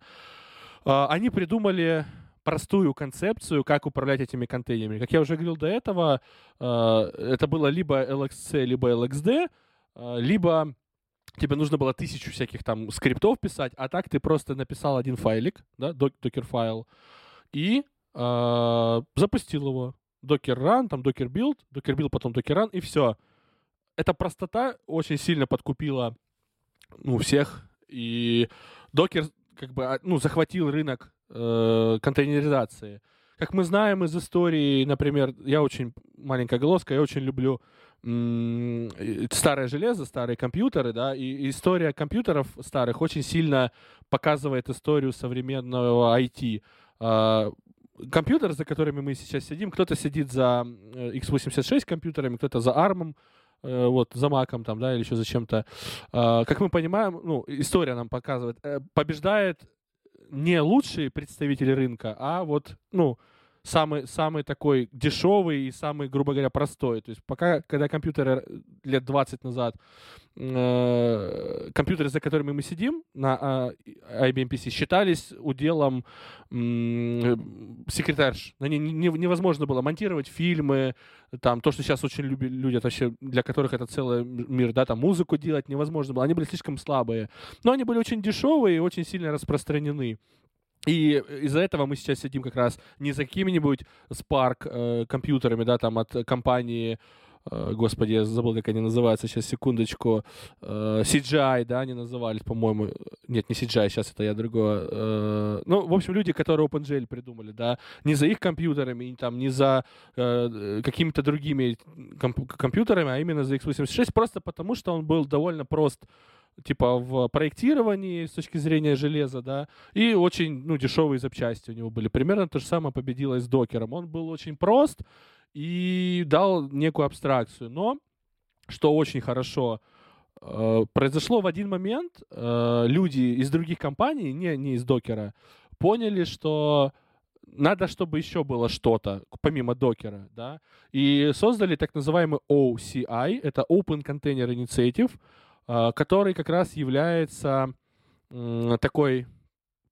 противопоставлением докеру, да, то есть он, э, этот, этот OCI придумали стандарт, э, как правильно упаковывать и поставлять контейнеры, и э, теперь существуют различные другие среды для запуска контейнеров помимо докера, да, э, например, Podman от компании Red Hat, и докер, Podman, ну и в принципе их теперь две, да, то есть раньше было еще э, несколько инструментов, но сейчас как бы в основном вот их две, два таких столба. Uh, ничего не мешает вам написать uh, свой собственный, да, то есть, пожалуйста, запускать контейнеры, там, называть его как-то по-другому. Uh, спецификация открыта, все есть, можно, как бы, э, вам не нравится Docker Clay, пожалуйста, сделайте свой какой-то инструмент. Это все отлично работает. Вот есть там Podman, есть еще NerdCTL, это а, альтернатива консольному докер клиенту. Вот, это вопрос был, почему докер такой хайповый. А другой вопрос, почему Docker Swarm э, не вообще не победил, да? Это же так, хотя логично было бы понять, что э, не понять, а логично предположить, что, ну, типа, у вас есть докер, у вас есть докер Swarm, и вы как бы раз, ну, и все. То есть ты из обычного докера, который у тебя установлен на машине, можешь там передать ему несколько команд, он станет докер Swarm, все отлично. Почему победил Kubernetes, который такой сложный? Э, наверное, мой э, взгляд на этот момент, потому что Docker Swarm и Kubernetes — это разные инструменты с точки зрения философии. Docker Swarm — это такой законченный продукт, уже готовый, который бы, как бы, как, как бы сказать, uh, нельзя взять uh, другим ком- компаниям. В чем, в каком, в, как, что я хочу сказать? Docker Swarm, а, например, от Red Hat uh, не, не мог быть им бы пришлось писать какой-нибудь свой подман Swarm или еще что-то, да. Э, Docker Swarm там от Google не мог быть, потому что это Docker Swarm. И вся, вся фишка Kubernetes как такового, что он не только оркестратор, он э, фреймворк, фреймворк для запуска ваших контейнеров. Э, простая параллель — это такой же инструмент, э, как Ruby on Rails, э, Django, любой другой инструмент, э, который вот, ну, какой-то фреймворк, да, там в PHP, э, там, не знаю, ну, в любом другом языке, да, э, то есть это какой-то набор примитивов, который вам дает базовый какой-то функционал, а вы с помощью сторонних пакетов наращиваете его. Это как раз был киллер фича этого инструмента. То есть, грубо говоря, если вам не нравится, как работает в Kubernetes какой-то инструмент, какая-то его составляющая, вы это вытаскиваете и делаете свое. И так поступили многие э, вендоры. Ну вот, например, Red Hat. У них не Kubernetes, у них OpenShift. Э, это уже готовый продукт, который вам не, не, ну, диктует, как вам что-то делать. И вам не нужно, в этом есть плюсы и минусы, вам не нужно ничего настраивать. Вы его купили, развернули, даже не вы, а Red Hat, если вы еще больше им дадите денег. И даже вы можете за ним не следить, а за ним будет следить Red Hat. Э, и все, вы просто туда кидаете контейнеры и зарабатываете на этом деньги. А вот если вы такой энтузиаст, то вы можете взять там, э, собрать свой собственный дистрибутив Kubernetes, как-то его сильно запачить. В этом как раз его и фишка. То есть, э, как говорили Паша Селиванов на одном из своих докладов, это архитектор из Mail.ru, Kubernetes — это будущий Linux. Когда-то Linux сделал то же самое, то есть там раньше были э, только старые какие-то проприетарные Unix-системы, типа Solaris, да, было BSD, которая в тот момент была глотком воздуха для, э, для системных администраторов Windows, а тут пришел Linux, и все могут вложиться в его разработку. То есть разработчики из Google очень хорошо поступили, что сделали вот именно концепцию как с Linux-ядром, что могут прийти из Red Hat люди, что-то добавить в Kubernetes, могут прийти люди из Амазона и люди из компании Рога и Копыта, и все эти комиты одинаково примут. Поэтому как бы вот эта вот возможность э, создавать свой собственный продукт. И по факту Kubernetes, он у всех одинаковый, но в то же время у каждого свой. То есть это тоже такая, как бы, как-то easy to learn, hard to master. Вот примерно вот так это работает. Я хотел бы посоветовать э, уважаемым э, слушателям э, и наш и уважаемым ведущим. Есть такой отличный канал на YouTube, который называется Honey Pot. а, они делают документальные фильмы по IT-индустрии. А, и вот там есть отличный документальный фильм про кубернетису, из двух частей состоящих. Он э, части где-то по 25-30 минут. А, и там вы можете э, узнать вообще, как он появился, да, э, как его придумывали эти гениальные люди из Google. А, а для тех, кто не, не только увлекается ну, кубернетисом, там есть отличные различные документалки, например, с автором Vue.js и там с автором эликсира, то есть там очень хороший канал, поэтому советую пос посмотреть обязательно. Вот, то есть там, ну, не только про Кубер, а вообще про всех. Вот. Uh, да, ну и, собственно, вот как раз в чем, я считаю, в чем проигрыш именно Docker Swarm, ты не можешь продать его огромному бизнесу. То есть, uh, ну вот там у тебя 50 тысяч, не знаю, серверов там э, в дата-центре, и Docker Swarm очень тяжело с ним работать в, в таком концепте. То есть он как раз для маленьких инсталляций, а маленькие люди, ну, люди из, маленькие, из маленьких команд, они много денег не переносят, к сожалению. Тоже в этом есть большая проблема. Именно в разработку самого проекта. А, Kubernetes, на самом деле, не единственный инструмент, которым можно разворачивать окружение. Помимо всяких штук, типа там э, самописных скриптов, это никогда не пропадет. И существует еще Nomad от компании HashiCorp. Он такой фронтир, да, то есть если бы его не было, то по факту был бы только Kubernetes. Был еще раньше фронтир, э, который назывался Mesos, но люди, которые его разрабатывали, основные финансирования, которые вкладывали в него, а, это, я, к сожалению, не помню, как команда называлась, они, они бросили Mesos и сказали, что мы теперь будем делать тоже дистрибутив Kubernetes. И есть еще инструмент Apache э, Cloud, сейчас, вот тут тоже надо поставить паузу, Cloud Foundry называется, по-моему, Foundry. А, есть инструмент Cloud Foundry, который тоже неким таким фронтиром а, от Kubernetes, и поэтому не только им живы, не только им живем, как бы есть еще, ну, они не такие популярные, но тоже существуют. Вот, примерно как-то так. Спасибо за ответ. Очень интересно было услышать. А, про Nomad тоже слышал, но никогда не пользовался. У тебя был опыт, кстати? А, да, но, к сожалению, он был на довольно раннем его жизненном цикле. А, и тогда мне не очень понравилось.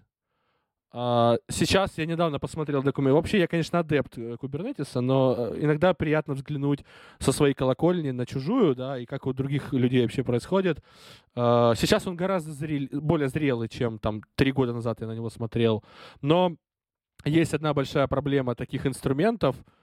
Если нас слушают фронтендеры, да, это вот, э, как, например, Elm. Он очень хорош, и мне он тоже очень нравится но типа у него очень маленькая комьюнити. Вот в этом есть проблема тоже Номада.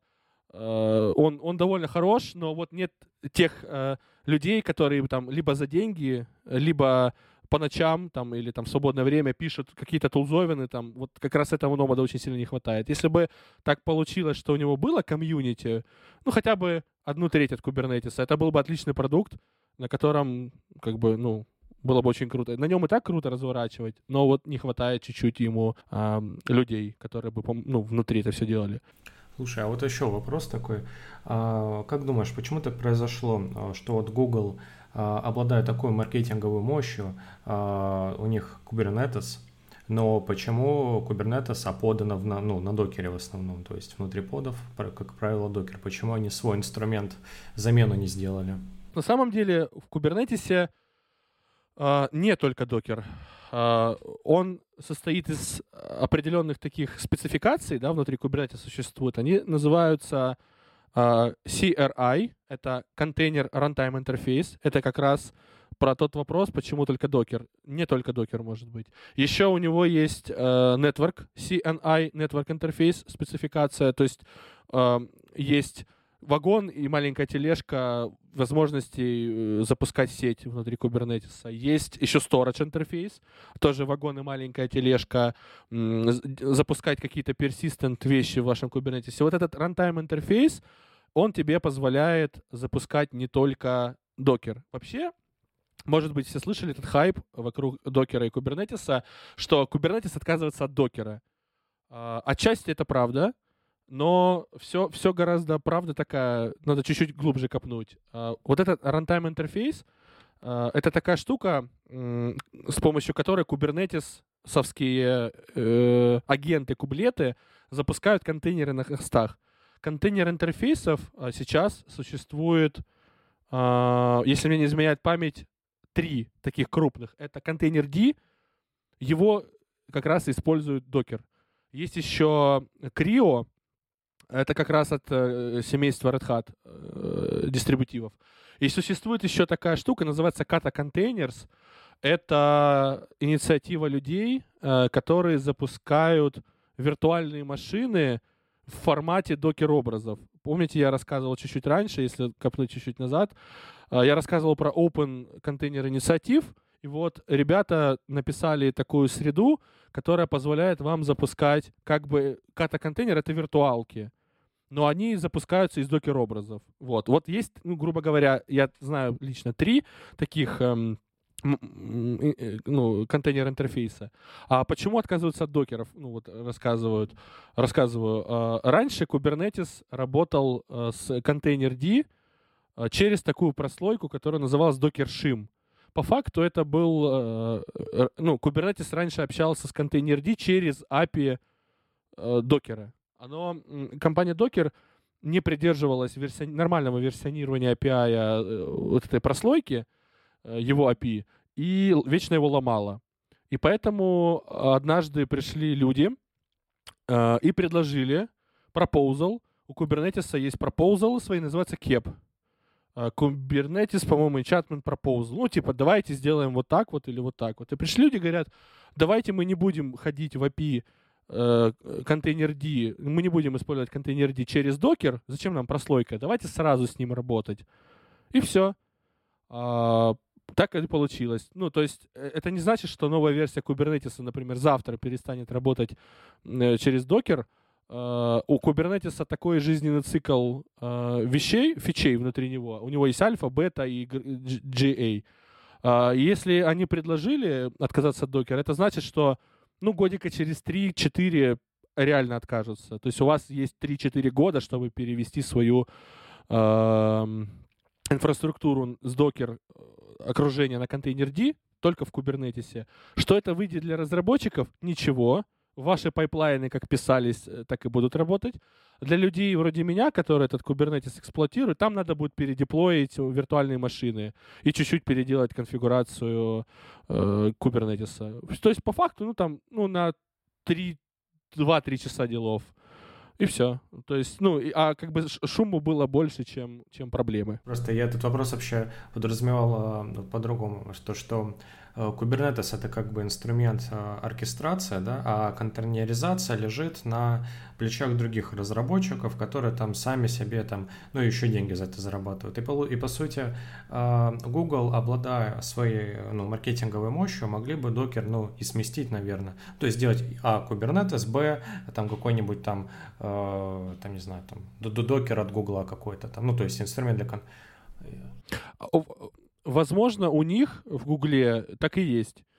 Но, типа, я думаю, что они просто решили, что это слишком затратно, и, типа, и решили его не делать. Ну, я не знаю точно, но, скорее всего, э, знаешь, как у Google, у них те инструменты, которые они open source, э, Bazel, например, там, э, Kubernetes и много-много другого, Angular, э, он не такой, как внутри.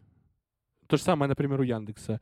То есть ClickHouse, который есть у нас, и ClickHouse, который есть в Яндексе, это вообще небо и земля, разные инструменты. И вот я думаю, что у них тоже там свой какой-то, ну, не докер, а там гудокер какой-нибудь, но типа они его просто не source почему-то.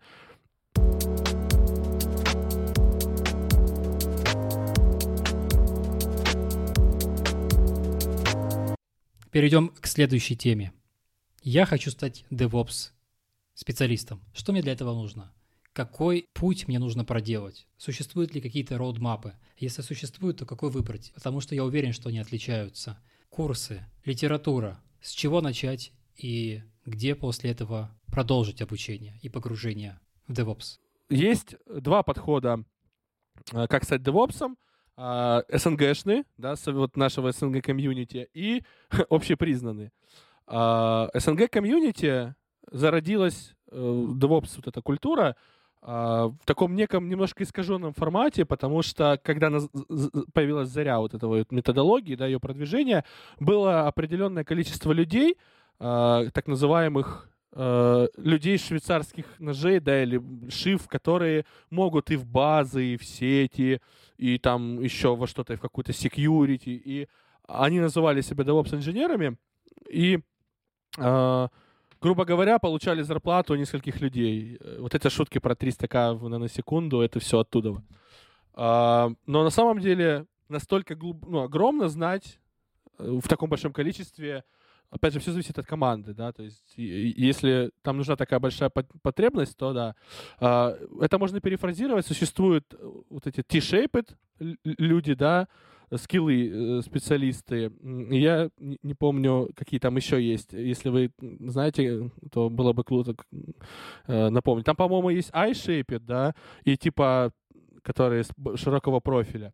Вот э, как раз люди, которые тогда начинали DevOps в СНГ, они были те самые T-Shape, то есть они разбираются в большом количестве областей и на довольно ну, таком крепком уровне и в какой-то одной области являются таким очень сильным экспертом.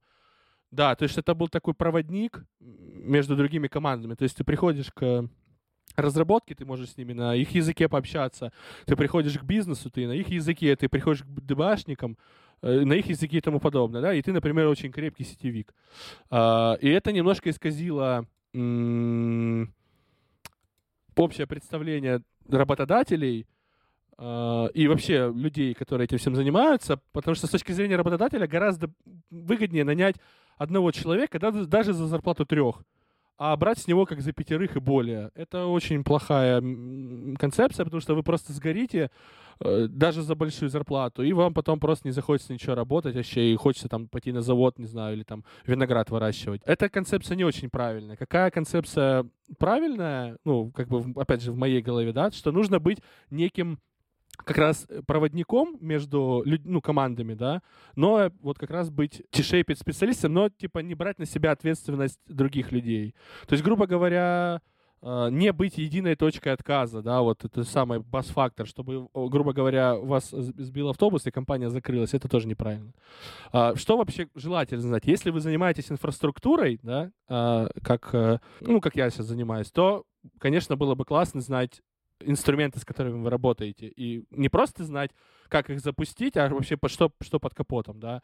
Например, неплохо бы знать Linux, но опять же не на уровне супер администратора, который там понимает, не знаю, как там э, э, внутри ядро устроено прям полноценно, да, там какие-то наизусть помнят все там переменные э, компиляции ядра и тому подобное. Такие люди тоже нужны, но это Э, как бы более узкоспециализированные э, профессионалы, комбинация которых строит продукт типа Google. Но нужны люди, которые умеют и с такими специалистами поговорить, и с другими, и как-то понять, как их вместе объединить, да, и, и что вообще нам дальше делать.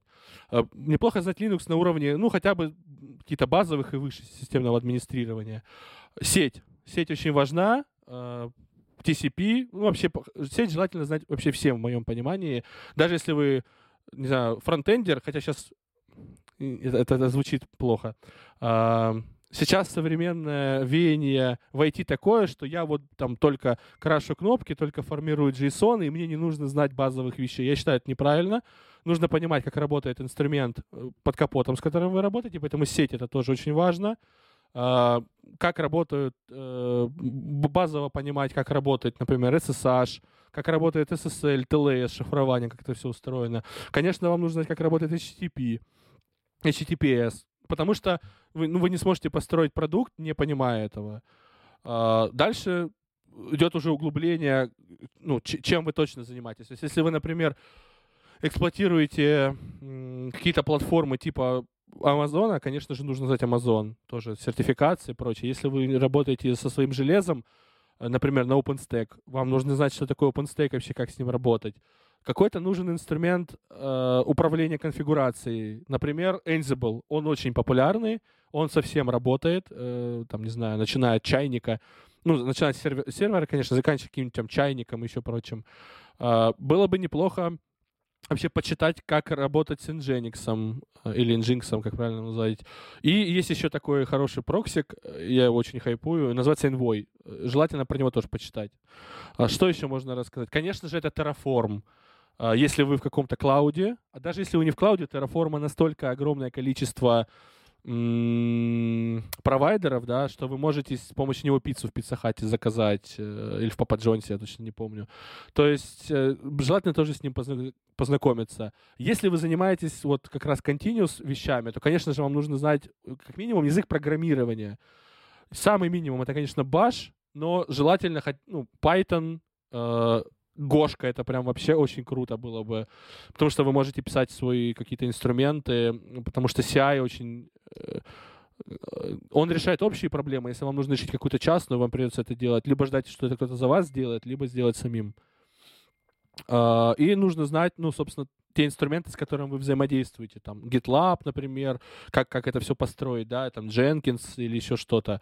А, что еще, ну, было бы круто? Если вы занимаетесь уклон в мониторинг, то есть э, сейчас каких-то, не знаю, два самых как, популярных огромных столпа мониторинга. Это Prometheus, плюс Графана, да, а, либо Zabbix. А, какие-то есть другие частные случаи.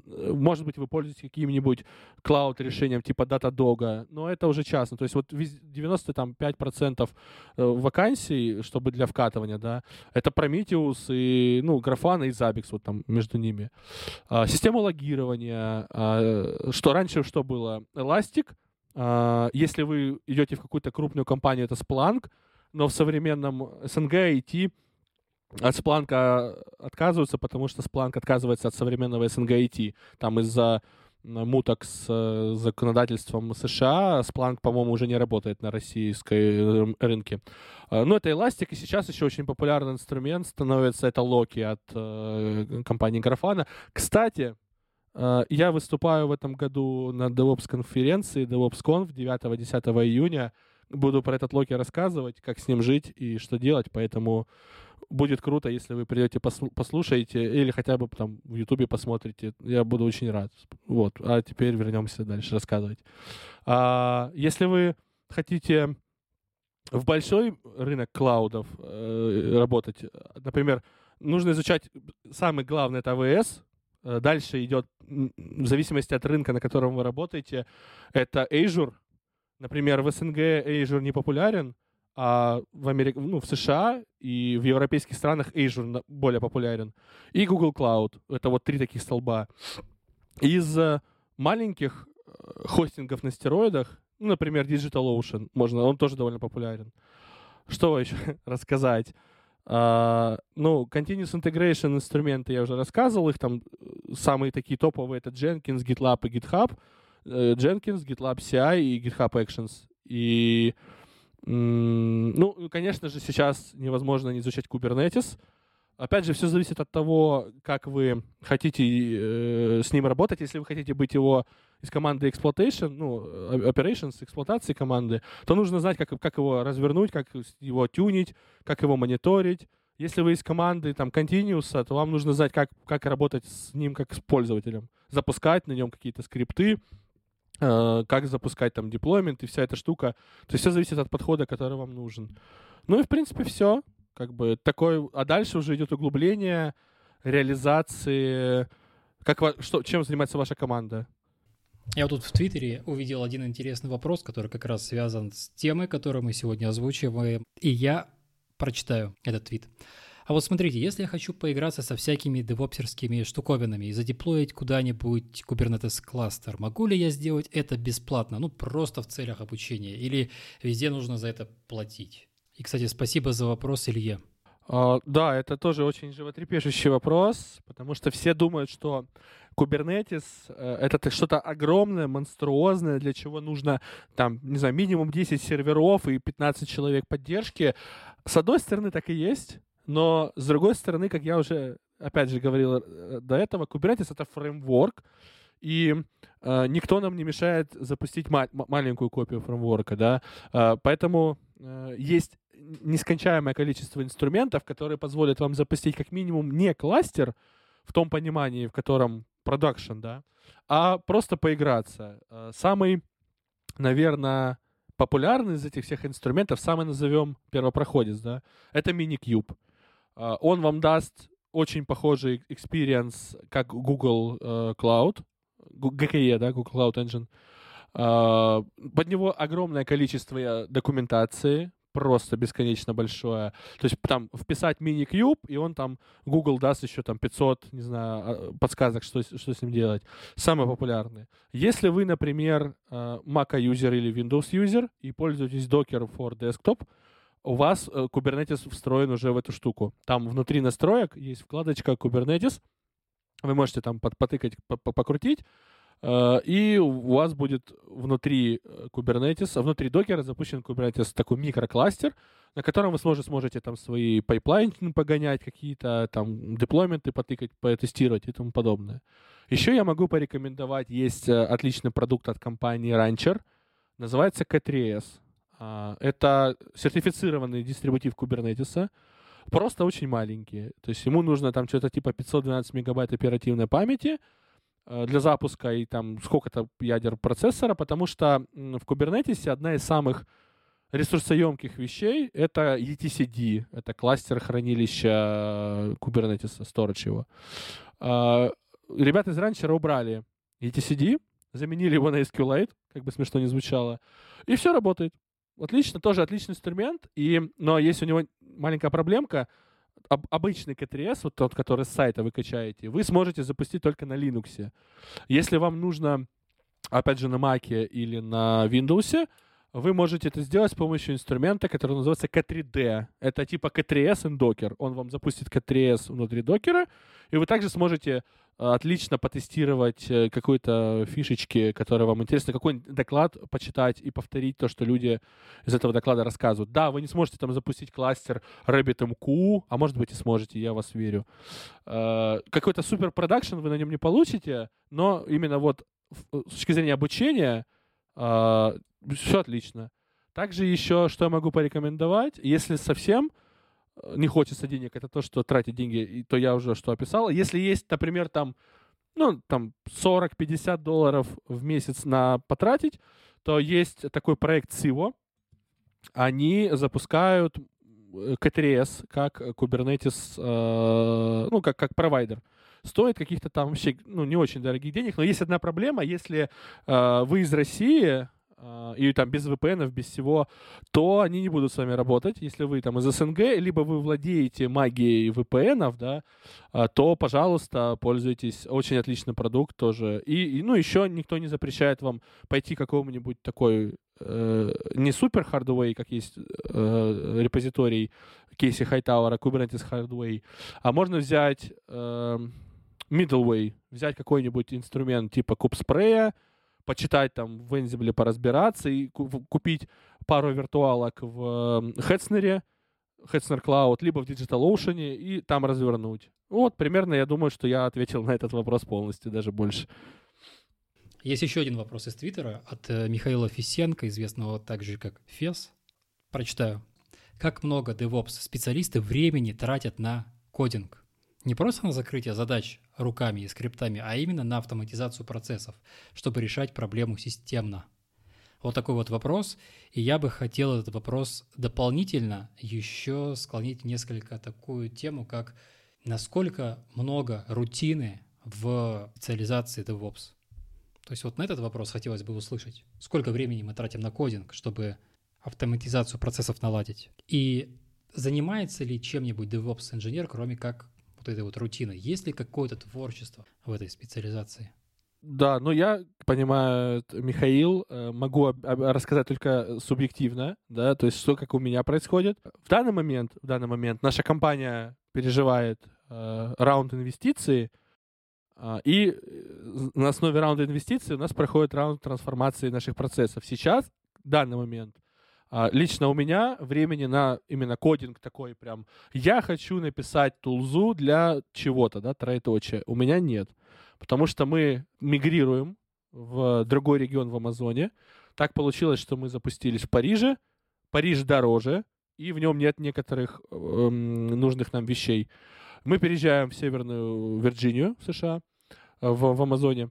И это довольно ресурсоемкая задача, то есть мы занимаемся этим уже, не знаю, месяцев 5, может 6. А, плюс всплывают некоторые подводные камни, да, которые при переезде, которые мы как раз выписываем, чтобы не было этой проблемы. Лично вот в данный момент у меня сейчас так. Конечно, есть э, желание в будущем там, начать, не знаю, писать свои какие-нибудь инструменты. Э, кодинг в DevOps — это очень хорошо, но для новичков, которые прям только вкатываются, это э, желательно кодинг. То есть, грубо говоря, на каком-нибудь Ansible и Terraform лет э, пять вы спокойно прокормите себя, свою семью, там, кошку, собаку и прочее.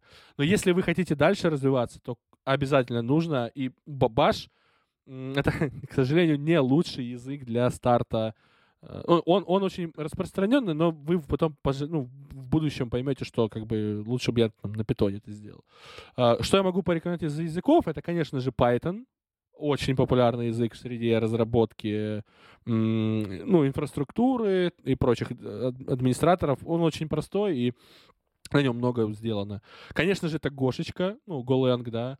И я еще лично э, являюсь евангелистом TypeScript как языка для э, каких-то operational задач. То есть мне он очень нравится. Э, в браузере я им ничего не делаю, потому что для меня вообще... Я ну, полгода пытаюсь понять, что такое дом в браузере, поэтому, ну, не мое это. А вот именно на TypeScript что-нибудь поделать, какие-то тулзовые, тулзовины там для дергания опишек Амазона, или там, чтобы в GitLab CI там опишки подергать, это сейчас мне очень нравится, но это, опять же, мое субъективное. А вот объективно Python и Golang — это таких два языка м, столпа, на котором атланты, да, два атланта, держащие DevOps неба. Вот. Э, ну, наверное, примерно так. А именно рутинных частей, вещей очень много, очень много.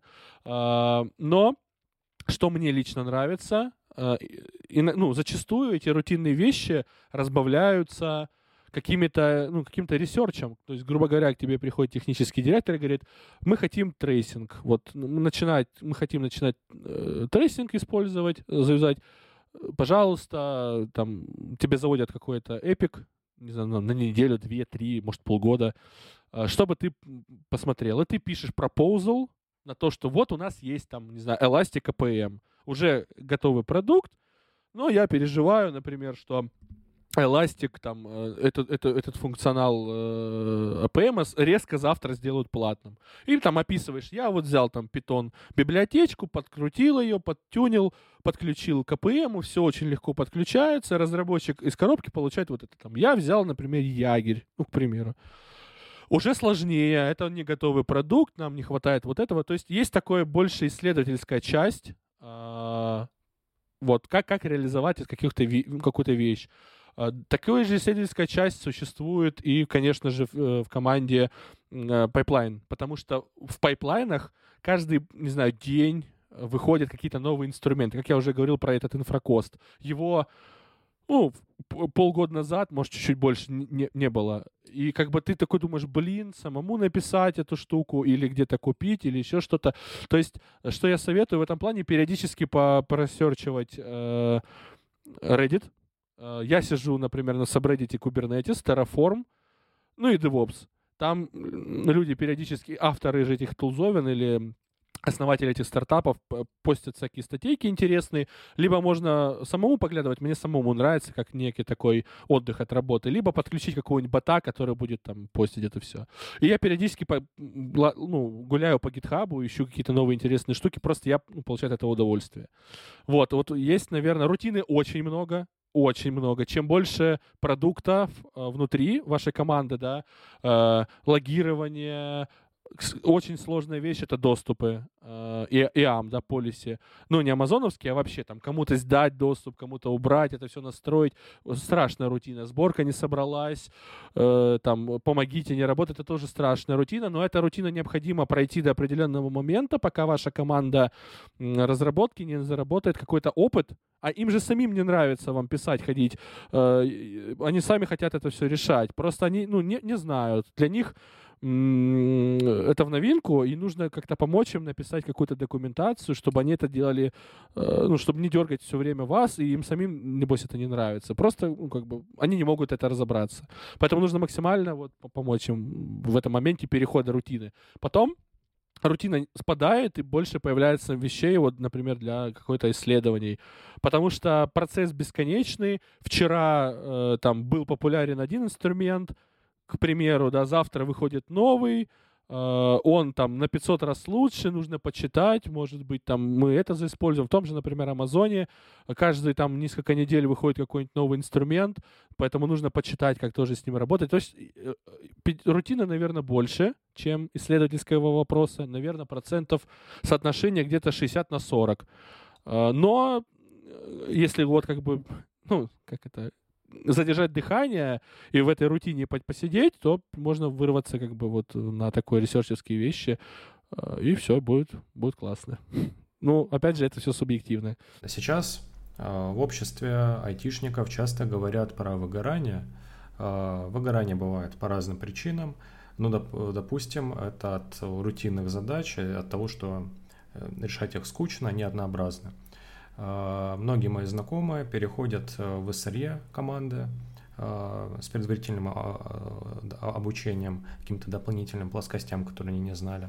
А как ты вообще считаешь, много ли твоих э, коллег вообще подвержено выгоранию, и ты сам? И э, как ты считаешь, насколько эта профессия вообще комфортна по сравнению с другими? Профессия эксплуатации связана очень сильно с дежурствами, да, она есть и в командах DevOps, э, методологии и SRE, инженеры, SRE, инженеры вообще, у них вся идея построена на том, что э, дежурство происходит помимо SRE, еще и с командой разработки, люди э, дежурят, чтобы в момент инцидента, ну, как бы, чем больше глаз, тем проще найти проблему, да, это тоже очень сильно бьет, потому что в многих командах есть дежурства ночные, это очень тяжело, да, а, э, в многих командах есть, как это называется, эскалация, да, то есть, грубо говоря, ночной инженер, ну, не проснулся, тоже бывает, у всех свои э, какие-то моменты, и, ну, до тебя дозванивается дальше какой-то инструмент, там, PagerDuty, к примеру,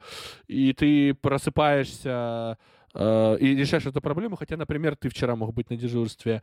Много, как я уже говорил, рутинных проблем, связанных с ну, что, типа, ты просто разворачиваешь виртуальные машинки, прокатываешь на них Kubernetes, там, типа, выкатываешь на Kubernetes, грубо говоря, а дальше уже ребята выкатывают на Kubernetes какой-то продукт. И по факту многие люди годами этим занимаются. То есть это тоже тяжело. Ну, это довольно сложный э, с точки зрения э, нервов проду- ну, направления, потому что, опять же, бывает, у меня в некоторых, в некоторым в одной команде было, что у нас инциденты были целую неделю подряд, даже чуть больше. И вот просто каждый день что-то падает.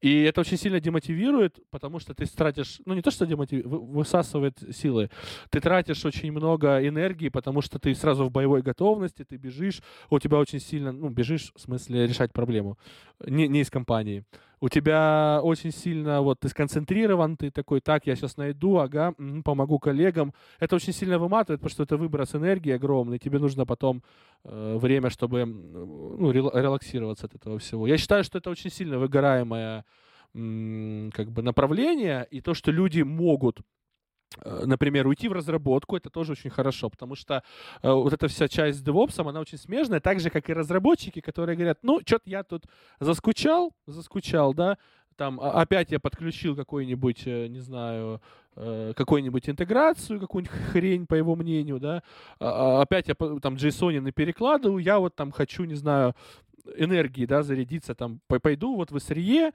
изучу да, какую-то часть, и пойду там дежурить, и пойду искать там э, проблему в RAST протоколе, в консенсусе RAST протокола, там, не знаю, в валте, да, вот там э, байтики не перебрасываются, кластер разваливается.